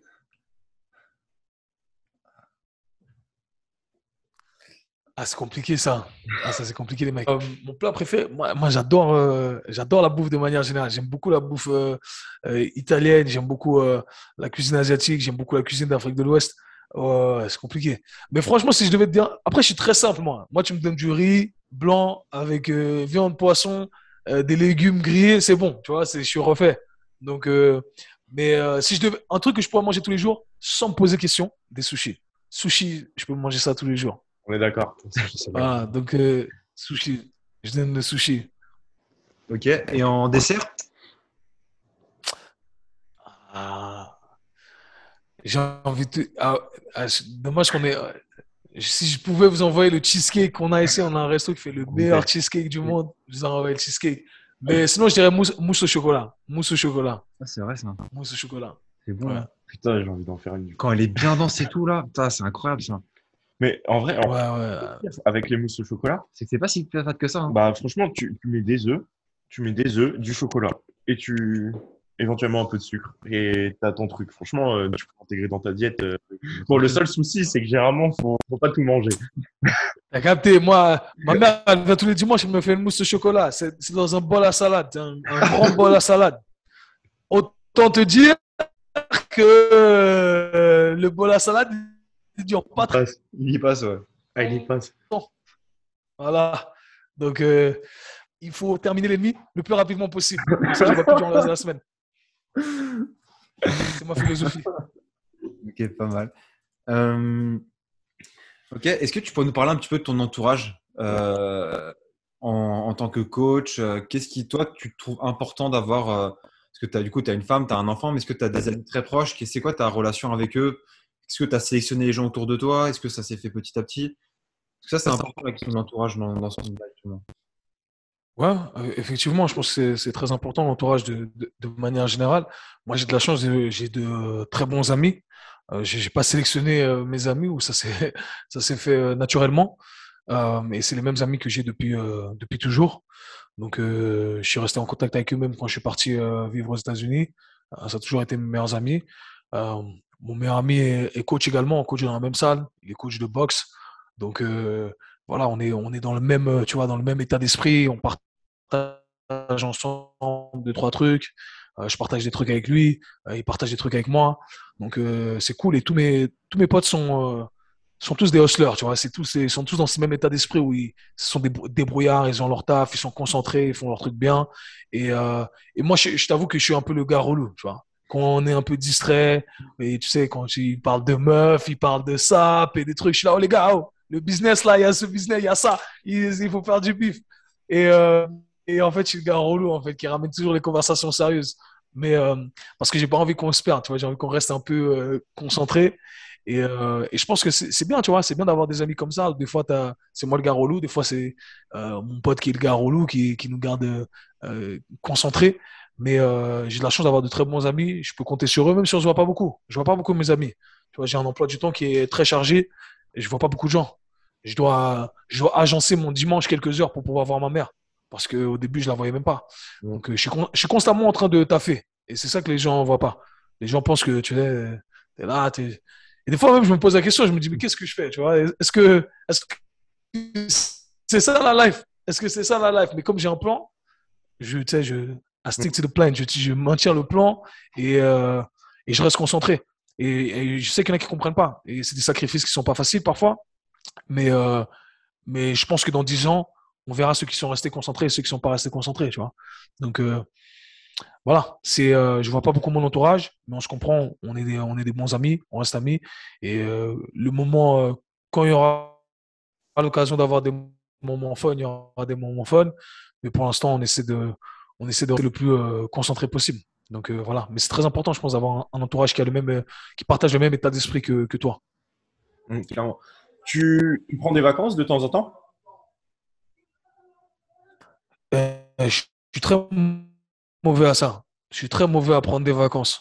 Et, euh, je pense que je dois, je dois m'attarder dessus. L'année prochaine, je me, suis, dit que j'allais euh, agencer mes vacances pour savoir exactement quand est-ce que. Tu vois, tu, sais au moins quand, quand, tu dois relâcher. Parce que quand tu sais jamais qu'on relâcher, c'est là où tu commences à accumuler de la frustration. Et c'est ce que j'ai remarqué cette dernière année, principalement avec la période de la pandémie où j'ai pas pu voyager du tout. Euh, c'est que au final, je sais pas quand je m'arrête, tu vois. Et il y a toujours ce truc où, tu sais, quand tu es entrepreneur, cette fausse idée des entrepreneurs où tu es ton propre patron, mais tu pas ton propre patron. Tu as, des dizaines de patrons. Chaque client est un patron en soi. Et des fois, c'est vrai que c'est compliqué de. Euh, voilà, de, de, surtout quand tu es rémunéré à l'heure ou tu es rémunéré simplement au travail que toi tu vas fournir. si tu travailles pas, ben, tu n'as pas d'entrée et, tu restes, tu es un peu esclave de, ton business à, ce niveau-là et il faut euh, s'en détacher émotionnellement. Et c'est vrai que des fois, par moi, parfois, j'essaie de, j'essaie toujours d'avoir le bon compromis et j'essaie d'aider un maximum mes clients. Donc, je sais qu'il y a trois clients qui sont partis, mais il y en a deux qui sont encore là. Allez, je vais continuer, je vais rester, tu vois. Et, euh, je pense que c'est une erreur que je fais. je pense que je devrais agencer mes vacances, savoir exactement quand est-ce que euh, le travail s'arrête, quand est-ce qu'il recommence, etc. Donc voilà, cet été, l'été, je vais partir, mais, mais je sais déjà que je vais travailler là-bas. Tu vois, je vais être en vacances, mais pas vraiment en vacances. On n'est jamais vraiment en vacances. Tu dois déjà planifier ce que tu vas faire par la suite. Et j'ai un caractère, en fait, qui est très. Je suis constamment stressé. Je suis constamment stressé parce que je vois toujours euh, un an, deux, deux, ans en avance. Et si je, si je, j'estime que je n'atteins pas mes objectifs avant un certain, une certaine limite, bien ça commence à me stresser. Et, euh, et du coup, c'est cet engrenage un peu malsain dans ma tête qui fait que j'ai toujours envie de donner plus, faire plus, etc. Et voilà, c'est maladif. Mais c'est le côté entrepreneurial qui est maladif chez moi. Peut-être je dois aller voir un psy, je sais pas. Mais, euh, mais euh, c'est vrai que ça fait, pas, ça fait partie de ma personne. Je pense que je dois apprendre à, relâcher. On me dit souvent qu'on relâche, prends des vacances, etc. Mais euh, c'est un truc que, que, je dois apprendre à faire et que tous les, les entrepreneurs doivent apprendre à faire en vrai. Après, c'est pas facile parce que quand tu aimes ton boulot, c'est là où, où, je te rejoins aussi, c'est que moi, ça fait 5 ans, 6 ans que je suis coach. Et, et, au tout début, en fait, tu veux faire tes preuves, tu t'aimes ton taf, tu fais beaucoup d'heures, beaucoup d'heures, beaucoup d'heures. Et comme tu dis, c'est au moment en fait, ça devient trop tard que tu risques qu'il faut prendre des vacances. Donc euh, ça. maintenant, je préfère m'astreindre. Par exemple, je sais que je vais partir de telle date à telle date. Là, tu vois, par exemple, je vais partir en, Corse euh, dans deux semaines. Je sais que pendant encore deux semaines, mmh je suis un fou au taf, tu vois. Genre, je, suis je fais des heures de fou dans tous les sens, j'en profite pour prendre un maximum. Et quand arrivent les vacances, là, je coupe et vraiment, je profite. Et là, je peux me recharger tranquillement. Quand je reviens, je suis rechargé, je suis à fond et je peux repartir jusqu'au prochain. Mais le fait de planifier comme ça, c'est une grosse aide, je trouve. Non, mais tu as raison, hein, tu as raison. Euh, et, je pense que c'est très bien comme tu le fais. Tu vois, je pense que c'est la meilleure façon de, procéder en vrai. Mais, euh, mais c'est vrai que parfois c'est dur de déconnecter complètement. Mais c'est nécessaire. C'est nécessaire, ouais. Tu, tu travailles 7 jours sur 7 Enfin, quand je dis 7 euh, jours sur 7, c'est au niveau des coachings, surtout avec, avec tes clients, tu en as 7 jours sur 7 non, avec mes clients seulement 5 jours sur 7, du lundi au vendredi. Lundi au vendredi et le week-end, je travaille sur mes projets perso. Voilà, ça, ressemble à ça. Le week-end, c'est euh, euh, création de contenu, réflexion sur euh, brainstorming sur les prochains, les prochains projets, etc. les appels avec le groupe du mentorat et des trucs comme ça. Donc, c'est ça. Ouais, le week-end, je travaille pas. Il faut pas m'appeler. Les clients, il faut pas m'appeler. il faut pas m'appeler le week-end. Je, je veux rien savoir. je ferais ça.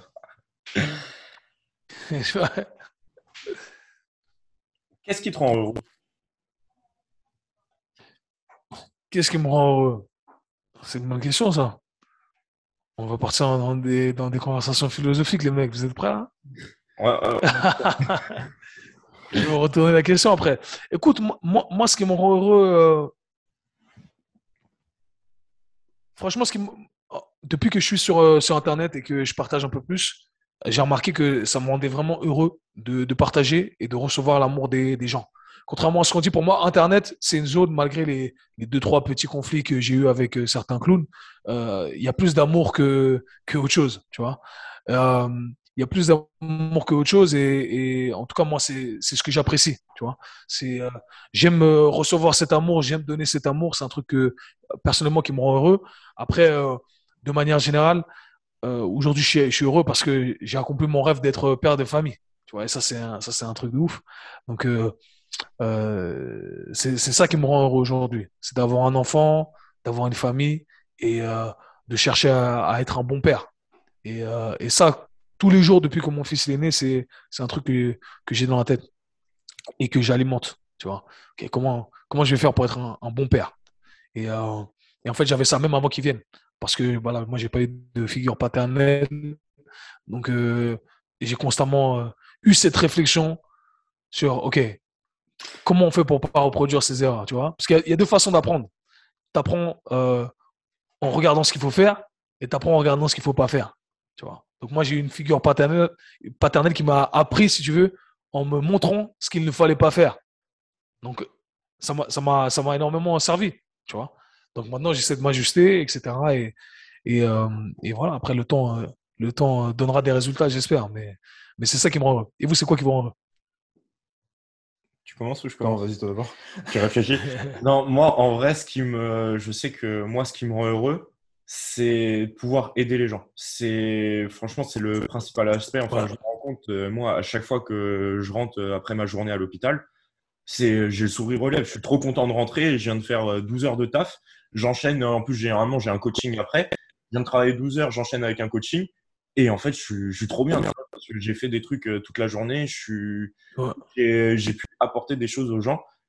Et moi, je pense que c'est l'aspect principal qui, qui, me rend heureux, c'est de pouvoir aider euh, d'autres personnes. Quand je vois des, j'ai des gens, ils me disent, euh, bah, à la fin de la journée, ils me disent merci, vous m'avez redonné goût au sport, des choses comme ça.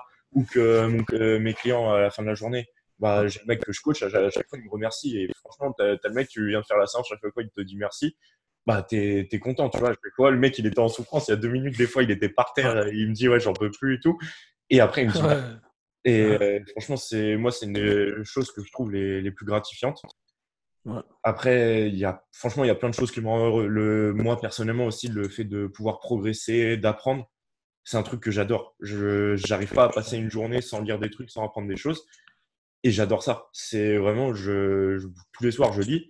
Bah, c'est quelque chose, ça, ça participe au fait de me rendre heureux, tu vois. Pareil, euh, prendre une formation, lire des choses, bah, pendant des années, euh, tout ce que je gagnais comme euh, argent, je le réinvestissais pour apprendre des choses. Et ouais, c'est bien, je ne mettais pas forcément d'argent de côté ou des choses comme ça, mais ça me rendait heureux de toujours avoir des choses à apprendre. Et je pense que, en vrai, c'est les, les, principales choses.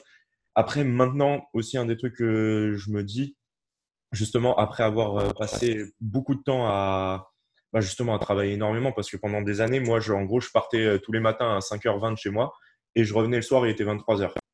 Donc, euh, j'ai fait ça pendant quasiment deux ans et demi, trois ans. Bah, maintenant, je suis heureux aussi d'avoir un peu plus de temps disponible ou du moins de mieux organiser mon temps comme je le souhaite. Parce qu'avant, je, je m'entraînais, j'allais en cours, j'entraînais, j'avais des trucs toute la journée. Mais je, des fois, j'étais un peu sous la contrainte. Bah ouais, j'étais obligé d'aller en cours. Bah, ça, euh, là, j'organise mon temps comme je le souhaite. Ouais, ouais, je travaille beaucoup, mais ça, ça me fait plaisir d'organiser mon temps, tu vois. Et toi Non, c'est trop, c'est, trop important, la stimulation intellectuelle. Mmh. Bah, tu l'as dit tout à l'heure. Hein. Moi, c'est, super important. Euh, manger? Manger, ça m'envoie. Ah, comment j'ai, comment j'ai pu oublier ça? Comment j'ai pu oublier ça, les mecs? Comment j'ai pu oublier ça? Grave. En vrai, moi, tu sais, hein, moi, moi c'est embrouillé avec ma meuf. Elle sait que je dois, je dois manger. Hein. Manger, c'est la solution, les mecs. C'est un embrouille. Tu dois, tu, dois me, tu dois me donner à manger.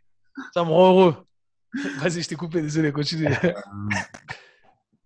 Moi, un truc qui me rend heureux, c'est euh, tu sais, quand tu coaches une personne depuis, un, on va dire, quelques séances et que là, elle prend conscience de son potentiel, mais c'est pas quelque chose qui va s'exprimer, c'est quelque chose qui se voit.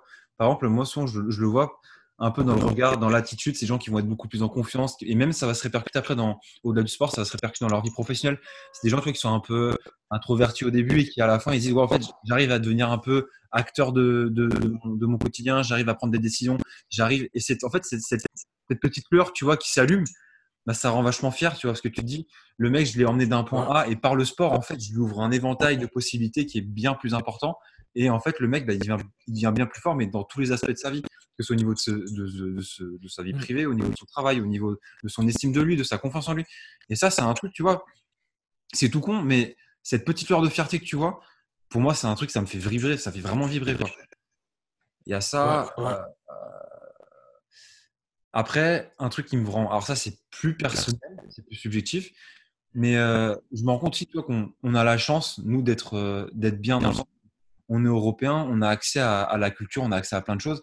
Et un truc qui me, vraiment, qui me rend vraiment heureux, c'est que je n'ai pas la, la de me dire je sais. Et ça, je suis content parce que je me dis que à chaque fois, je, comme Tom, tu vois, je veux toujours apprendre. Tout le temps, tout le temps, tout le temps. J'ai pas fini formation, j'en prends une autre, tu vois, je prends un nouveau bouquin alors que je n'ai même pas terminé l'ancien. Et en fait, je suis content d'avoir cette curiosité qui me pousse. Mais alors ça, par contre, c'est dans tous les domaines de la vie, tu vois. Euh, je vois une porte fermée, je vais vas-y, qu'est-ce qu'il y a derrière? Je vois un bâtiment abandonné, je vais vas-y, on va faire un tour. Je vois un bouquin sur le coaching, sur les étirements, sur la mobilité, sur le, tout ce qui est capsule articulaire, vas-y, bon, on met en caisse avec moi, tu vois. Et ça, ça, pour ça, tu vois, c'est un truc qui me rend vraiment heureux. Après, il y a ma femme aussi. tu vois, euh,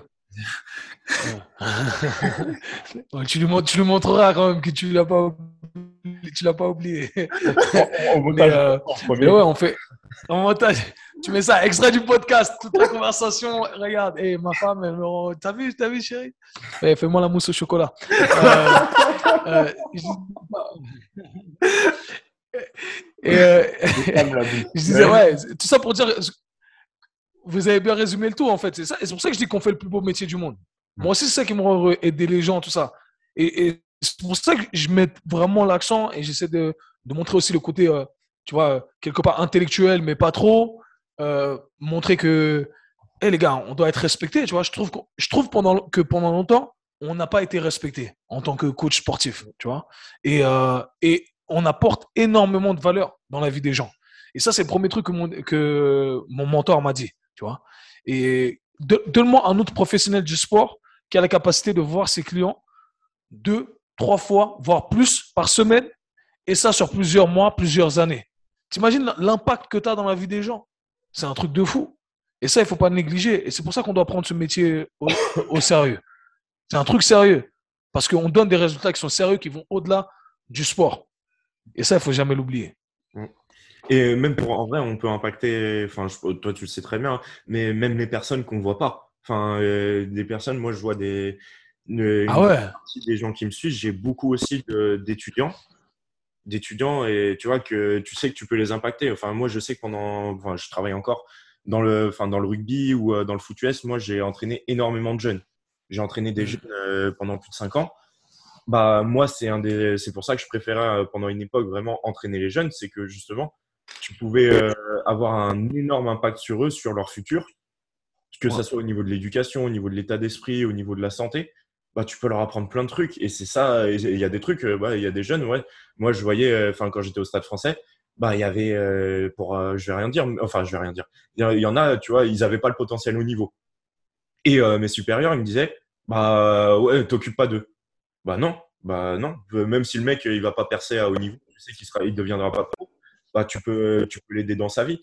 Et euh, tu sais pas après ce qu'il va devenir, mais tu peux avoir une grande influence sur lui, l'aider.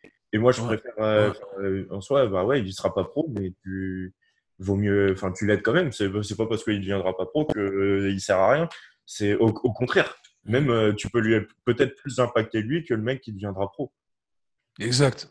Et, en fait, et ce, qui est, ce qui est beau, c'est que nous, chacun, à son échelle, a la capacité d'influencer autrui. Parce que on va créer un sentiment de proximité avec, euh, avec son entourage ou avec des gens euh, que toi ou moi, on ne pourra pas influencer. Tu vois C'est-à-dire que toi, tu vas pouvoir influencer quelqu'un que moi, je ne pourrais pas influencer. Vice-versa. Et, c'est ça qui est beau. Et c'est pour ça que j'invite tout le monde à, croire en son potentiel aussi. Tu vois, se dire, hey, tu sais, sais jamais qui, qui t'es en train d'influencer positivement. Et ça, c'est un pouvoir qui est extraordinaire. Mmh. Clairement, moi, je, une des premières personnes euh, qui m'a beaucoup impacté, et, bah, que, où j'avais pris une sorte de mentorat, c'est Alex Kiefer. Je ne sais pas si tu vois c'est qui. Et en fait, c'est un mec qui est orienté. Enfin, moi, j'avais pris ces trucs, euh, une, euh, formation au niveau business. Et en gros, il t'explique que, bah, en fait, il y a. des fois, on se dit, ouais, les, font la guerre entre eux, etc.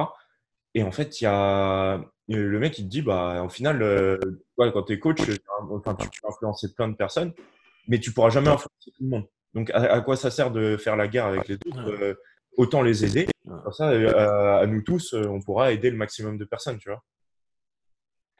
Mmh à fond, à fond. C'est bien, c'est bien résumé.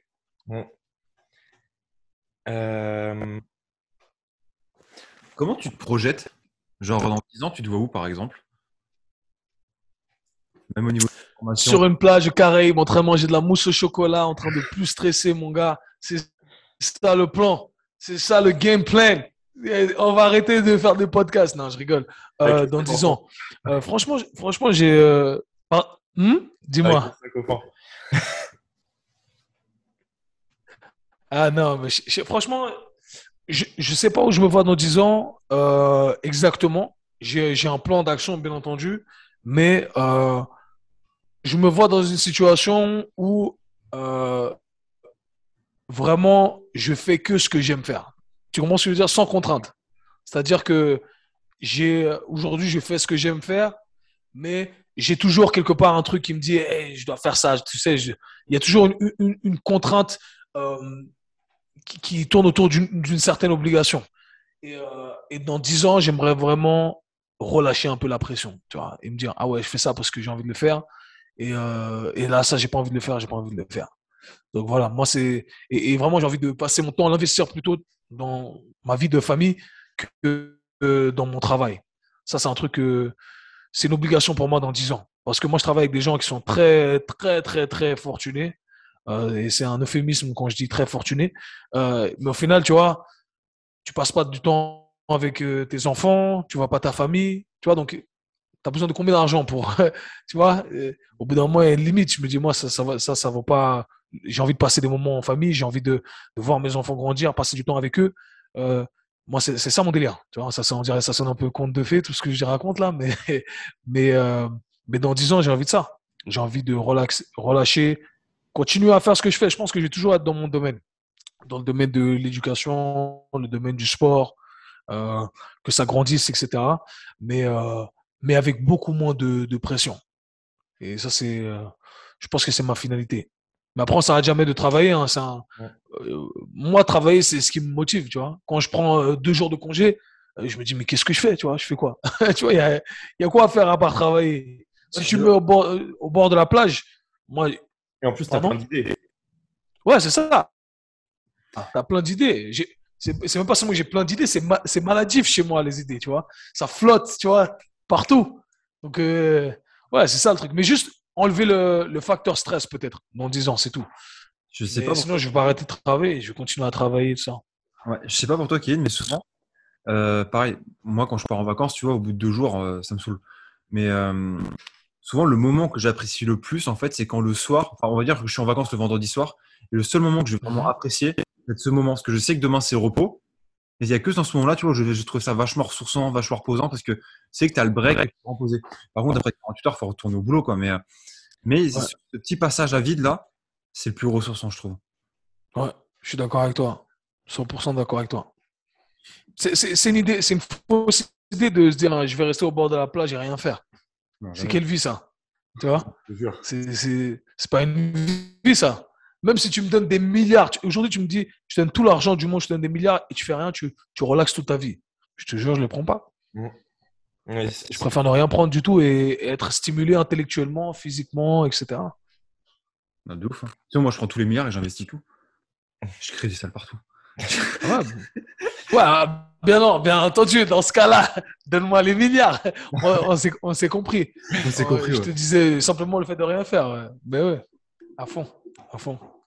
De toute façon, pour, pour moi, quand tu aimes ce que tu fais, généralement, tu t'arrêtes pas de le faire. Mais, mais voilà, tu peux, voilà, le, comme tu dis, hein, réduire la cadence. Moi, j'ai le même discours que toi en tête. Bon, pas dans 10 ans, parce que je me dis, bon, à 35, 34 ans, euh, je vais pas quand même. Euh, enfin, je me dis plutôt vers les 40 ans, mais en gros, pouvoir faire, tu vois, exactement ce que je veux faire quand je veux le faire. Et, euh, et en gros, d'être bien avec ça. Genre vraiment de me dire, bah, le matin, je me lève, j'ai envie de faire ça, ça, ça, je fais ça. Et pas avoir de problématique, ouais, faudrait que je. Genre, ouais, sinon ça va être chaud de faire ça, des trucs comme ça. Ou me dire, ouais, je suis obligé de faire ça. Ou alors, bah, sauf si je me suis engagé et que c'est un truc qui me tient à cœur, bah, ok. Mais vraiment me dire, bah, si je veux pas le faire, je le fais pas. Si je veux le faire, je le fais. Que des trucs comme ça. Et bah, je pense que, ouais, c'est, en as parlé, hein, mais avec les notions d'investissement, tout ça, pour justement bah, être libre de ton temps. Hein.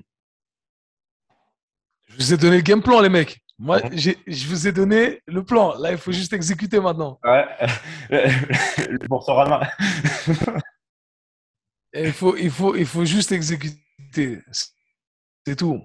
Mais je pense que c'est important parce qu'on dit ça, on se projette. Et si on peut passer un petit message à votre audience, c'est que moi, la plupart des gens que la, plus grosse erreur que je vois les gens commettre, c'est de ne pas avoir un plan.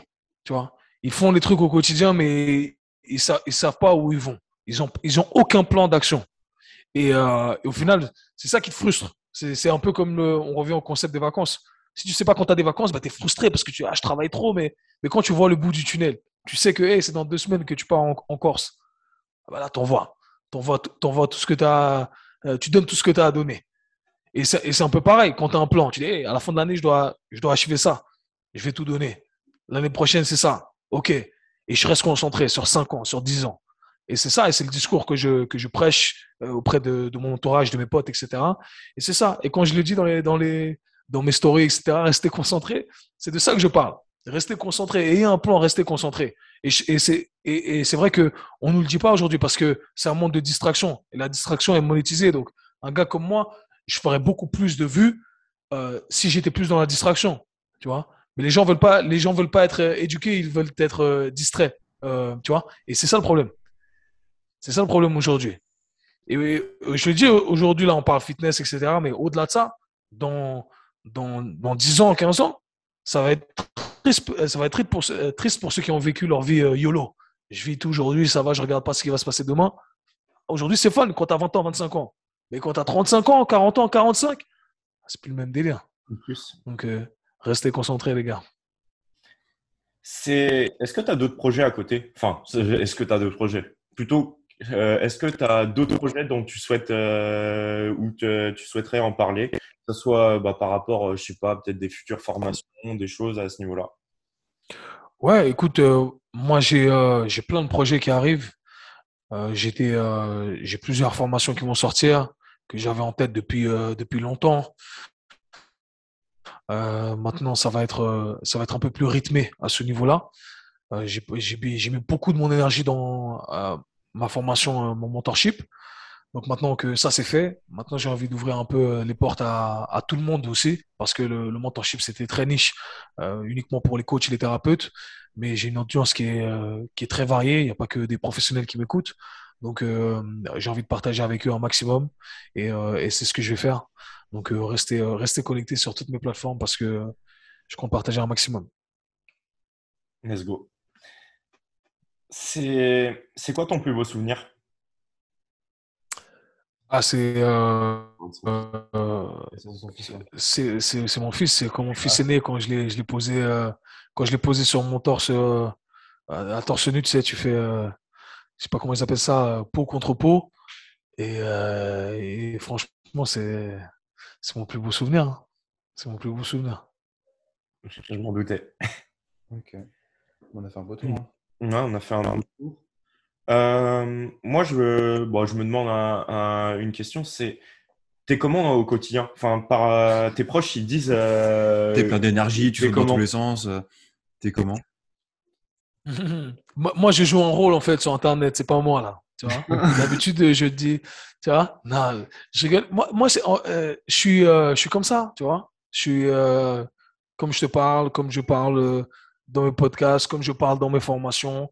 je suis moi-même tout le temps. Tu sais, je je joue pas un rôle parce que je sais pas je, joue un rôle. J'entends beaucoup de gens sur le, sur le net qui ont des personnalités qui me disent Ah, moi, je suis pas comme ça. Des gens que j'ai rencontrés qui me disent Ouais, mais ça, c'est pour le net. Moi, je Ah ouais, ah je respecte, hein, euh, mais moi, euh, je suis moi-même à 100%. C'est-à-dire la façon dont je te parle aujourd'hui, c'est la façon dont je vais parler à, à la star de NBA, je vais parler au, au, gars qui gère le club de NBA, tu vois. Je suis tout le temps moi-même. Et euh, il y en a des fois qui sont surpris, tu vois, qui se disent Ah mais en fait, t'es es vraiment, vraiment comme ça dans la vraie vie. je suis tout, je suis tout le temps moi-même. Après, c'est soit tu m'aimes, soit tu m'aimes pas. Et de toute façon, on peut pas plaire à tout le monde. Mais, euh, je j'ai cette, cette, personnalité, je suis quelqu'un de, euh, je de, marrant, je pense en tout cas. J'aime bien faire rire, j'aime bien les blagues, j'aime bien déconner. Euh, j'ai, de l'énergie, je suis quelqu'un de sérieux aussi. Je suis quelqu'un qui, qui, comme j'ai dit avant, aime bien euh, remettre les points sur les i quand on commence à trop divaguer. Je suis là, hey, les gars, faut rester concentré. Euh, et je suis quelqu'un de droit, j'imagine. Tu vois, dans, dans la vie, c'est, très important pour moi. J'ai, mon but dans la vie, c'est d'être, mon premier but dans la vie, c'est d'être une bonne personne. Au-delà de, tous les autres buts que je peux avoir, c'est d'être une bonne personne. C'est-à-dire que quand, même quand tu m'aimes pas, il y a beaucoup de gens qui m'aiment pas à premier abord parce que, euh, voilà, peut-être tu n'aimes pas ma façon de, de parler, tu n'aimes pas ma façon d'aborder certains sujets. Mais quand tu me rends compte, au final, tu dis, ah, en fait, en fait, c'est un gars sympa, tu vois, c'est un, gars qui a un, bon fond. Euh, et je l'ai mal, euh, je l'ai mal euh, interprété. Donc, donc voilà, ça c'est, je suis comme, je suis. La façon dont je parle, la façon dont je m'habille, tout, c'est, moi. C'est qui suis, c'est Kevin, c'est la même chose. Donc, il n'y a pas de, a pas de rôle ici. Ok. Pourquoi vous pensez que c'était différent? C'était y avait un truc qui changeait ou pas? Non, non, clairement pas. Non, non, c'est une, c'est une question qu'on pose euh, souvent. Mais mhm. après, non, enfin, moi, je m'en doutais. Je m'en doutais. Après, je me demandais si. Enfin, moi, je te vois aussi. Euh, bah, après, tu le montres aussi des fois, justement, encore quand je me souviens quand tu avais mis les stories par rapport à ceux qui enfin ils disaient ouais fais gaffe je suis pas votre pote ou les trucs comme ça sur les trucs genre moi je te vois nerveux un peu des fois. Ouais, ouais. Non, mais c'est ça le truc aussi, c'est que moi, après, tu sais, moi j'ai grandi dans les quartiers populaires ici, euh, Uptown, New York, tu vois, j'étais dans la, dans, la street, donc c'est vrai, j'ai ce caractère un peu euh, euh, rue, ça fait partie de, de moi, tu vois. Euh, et, et, j'ai un bagage de. Euh, j'ai fait les conneries de, de, jeunes de quartier, tu sais, de, les bagarres, les trucs comme ça.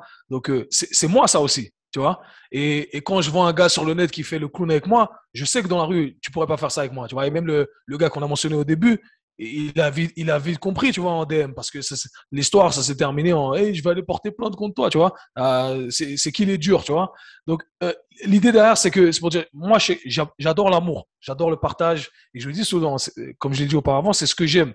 Mais c'est vrai que je suis impulsif et euh, je joue pas un rôle. C'est-à-dire que je cherche pas à jouer le dur sur le net, au contraire, même, je dirais, je montre une personnalité de moi peut-être plus vulnérable, sympa, je rigole, etc. Mais crois-moi que si on était en face à face, les clowns d'Internet, on verrait qui est, qui tu vois. Et, c'est ça, en gros, que, je veux dire. Et, au contraire, tu as ceux qui sont pas durs en face en vrai, dans la vraie vie, mais qui jouent les durs sur Internet. Et ça, ça, enfin, on les voit, tu vois. Comme euh, nous, en tant que coach, on sait qui coach qui, qui fait quoi, tu vois. Et c'est un peu ça. Donc oui, ça, ça, fait partie de ma personnalité. C'est un, j'ai pas pensé comme ça, mais euh, c'est moi aussi ça. Je suis impulsif, euh, je suis nerveux aussi. Euh, je me laisse pas marcher dessus. Et ça, c'est un, ça, c'est un fait. Mais c'est que de l'amour. C'est que de l'amour.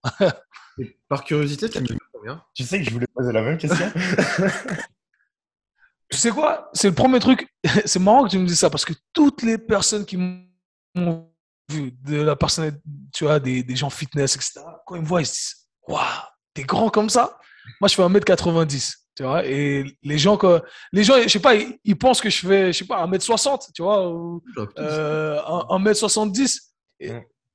T'aurais dit 2 mètres? Non, 1m60, 70, ouais. Non. Si. Ah non, bah moi je pensais, je me demandais si c'était plus, plus grand. 1m70 Moi je me demandais si t'étais plus. Parce que 1m90 c'était grand, mais, mais je me demandais limite si t'étais pas genre 94, 95, 2 mètres ou vraiment au-dessus de la plupart des gens, tu vois, parce que déjà 1m90 c'était grand, mais t'es pas non plus un, géant dans le. Euh, non, j'aurais bien. Ouais. Non, non, non, non, je suis pas, je suis pas, je suis pas un géant. Mais euh, ouais, je fais, je fais 1m90. Mais je pense que ce qui, euh, tu, tu vois, amène cette confusion, c'est le fait que je pense que je sois assez souple. Et on n'a mm. pas l'habitude de voir des grands gars faire des trucs souples. Donc, c'est pour ça que je crois que les gens, quand ils me voient, ils disent Ah, t'es grand comme ça, ouais, je, fais, je suis 1m90, 100 kg. Euh, c'est mon gabarit, quoi. Ok. Mm. Ouais. Comme quoi, putain, les mecs, en fait, j'ai l'air plus maigre et plus petit. Non, non, c'est lui, hein. C'est lui. Travailler sur moi comme. Non, moi, je savais déjà. Je savais déjà. Mais je me demandais si c'était vraiment ça. Ou pas. Ça a plu. J'étais non, mais c'est pas que. Je vais... Et quand je travaille avec des basketteurs, mon gars, tu, tu te sens petit, hein, crois-moi. Ah, bah, clairement. Ah, laisse tomber. Clairement, de toute façon, quand tu es avec des sportifs de haut niveau, tu es biaisé. Hein. Moi, je travaillais, euh, j'ai fait une année à un moment avec les, euh, enfin, les U15 au stade français. Je prends, le, je prends la, la, la moyenne, enfin, je, fais, je prends les tailles en septembre, du coup, au début de la saison et tout. Donc, les mecs, ils avaient 14 ou 15 ans à ce moment-là. Moyenne de, de taille de l'effectif, 1m80. 14 ou 15 ans. 14-15 ans. Les mecs, ils, ils, étaient fin collège, début lycée. Ouais. C'est c'est un, un, autre délire. Franchement, les athlètes sont.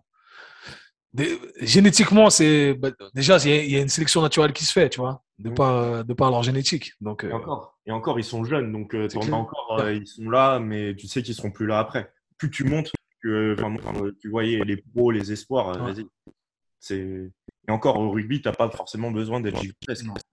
Mmh, mmh. je me dis les baskets. Euh, laisse tomber. Des, des, des spécimens. Mmh. Alors que moi, à la maison dont ça touche, tu vois, c'est plutôt 1m40 la hauteur. Quoi. Ceux qui vont en, en fauteuil ou pas en fauteuil? Non, non, c'est avec leur petite canne, leur trépied là. Ah, c'est un délire. Ah, c'est cool.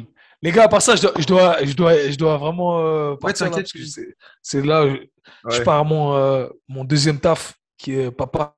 Ouais, Il y a le bébé qui t'appelle, on a entendu. entendu, hein. ouais. Donc, euh, ouais. Ouais. Ah, vous avez entendu, ouais, ouais. C'est signal, il m'appelle, il dit Papa, mousse au chocolat, t'inquiète, j'arrive. Bah, écoute, bah, on va te laisser, mais bah, Merci beaucoup pour ton temps. hein. Ouais, encore merci. Euh, dernière chose, ouais, en vrai, Merci à est-ce que- où est-ce que les personnes bah, qui ne te connaissent pas encore, euh, elles peuvent te retrouver? Tu les renvoies vers où? Ouais, vous pouvez euh, me retrouver sur Instagram at euh, kswiss underscore fit et également sur YouTube Kevin Ferreira. Il y a mon podcast qui sort euh, tous les jeudis qui s'appelle le K-Swiss Show. Donc euh, voilà, ce sont les euh, plateformes que j'utilise. Et je voulais vous remercier également pour l'invitation. Merci, merci Tom, ça fait un plaisir de, de partager avec toi parce que ça fait longtemps que euh, que on, on- on communique, etc. Et je voulais te remercier également pour pour la confiance.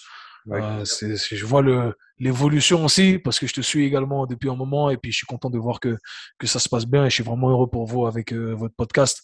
J'espère que ça va cartonner et euh, c'est tout ce que c'est tout ce que je vous souhaite euh, dans tous les cas. Bon, de Ça marche. toute façon, on va être régulier et bah, ça va monter. hein. Déjà, ça monte bien progressivement. Mais régularité, travail, Il y a que ça, il y a que ça de vrai. ça. Les gars, merci beaucoup. Hein. Allez, merci à toi. Merci. Allez, Salut. ciao les gars, peace. But if you close your eyes.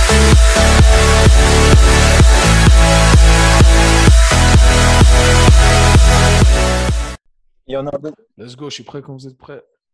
il y en a un deuxième dans les starts qui vient Ou pas tout de suite?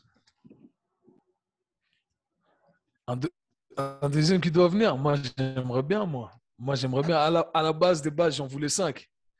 Ma, ma meuf, elle a dit jamais de la vie. On a négocié pour trois. Et là, déjà après mon premier, je me suis dit, ouais, trois, trois, c'est, trois, c'est chaud, mon gars. Si tu fais plus que trois, ta vie, elle est foutue. Donc, euh, voilà. On va, on va voir. Le prochain, dans, dans, je sais pas, deux ans peut-être, si tout se passe bien. Voilà, on verra ce que, ce que l'avenir nous réserve. Ah, trois, c'est. Moi, j'aimerais, j'aimerais bien trois aussi, mais c'est galère, même les trucs avec les voitures et tout. Genre, euh, dès que t'en as trois, genre une 5 places, c'est compliqué, juste ça. euh, Genre, c'est des trucs. euh, Après, le quotidien, il peut être galère. Ben, en fait, 3, tu t'en sors bien justement parce que t'as, si tu as une 5 places, ça va. Mais au- au-delà de, de 3, c'est là où ça devient une galère. Tu dois changer de voiture, tu- il y, a- il y a trop de trucs qui. C'est compliqué. 5, t'étais t'es ambitieux. hein. Ouais, laisse tomber. En J'étais, vrai, ça- j'étais, ça- j'étais, je- j'étais jeune et fou. Je savais pas. Là, t'as quoi vu je le parlais, premier, tu t'es dit, ouais, si c'est ça pendant. euh, Parce que si t'en fais un tous les deux ans, pendant 10 ans, tu dors pas, non. C'est ça, c'est ça. Pendant 10 ans, tu dors pas. Voilà. Après, ils te le rendent bien. C'est beaucoup d'amour. C'est trop bien. Franchement, euh, je le souhaite à mon pire ennemi. Mais, euh, mais après, ouais, c'est c'est difficile. C'est c'est le taf le, le plus difficile.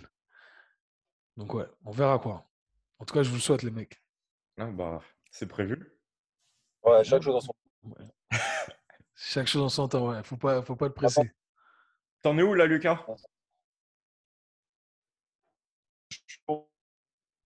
J'ai pas entendu.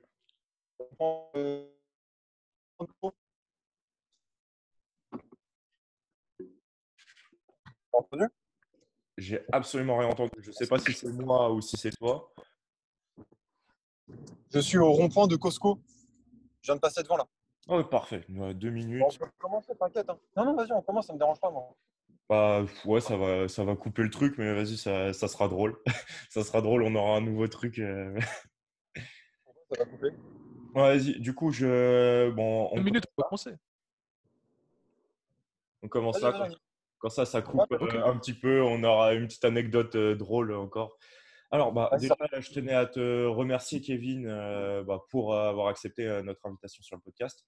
Franchement, c'est cool. Moi, je te suis de- depuis plusieurs années et c'est un honneur de t'avoir parce que bah, tu m'inspires beaucoup. Tu m'inspires beaucoup. Tu... J'aime beaucoup ce que tu partages et tout, tout ce que tu t'apportes. Bah, tu le sais très bien, hein, je fais le mentorat mais il apporte énormément de choses et franchement, je suis, je suis content d'a- d'avoir découvert ton compte euh, il y a quelques années.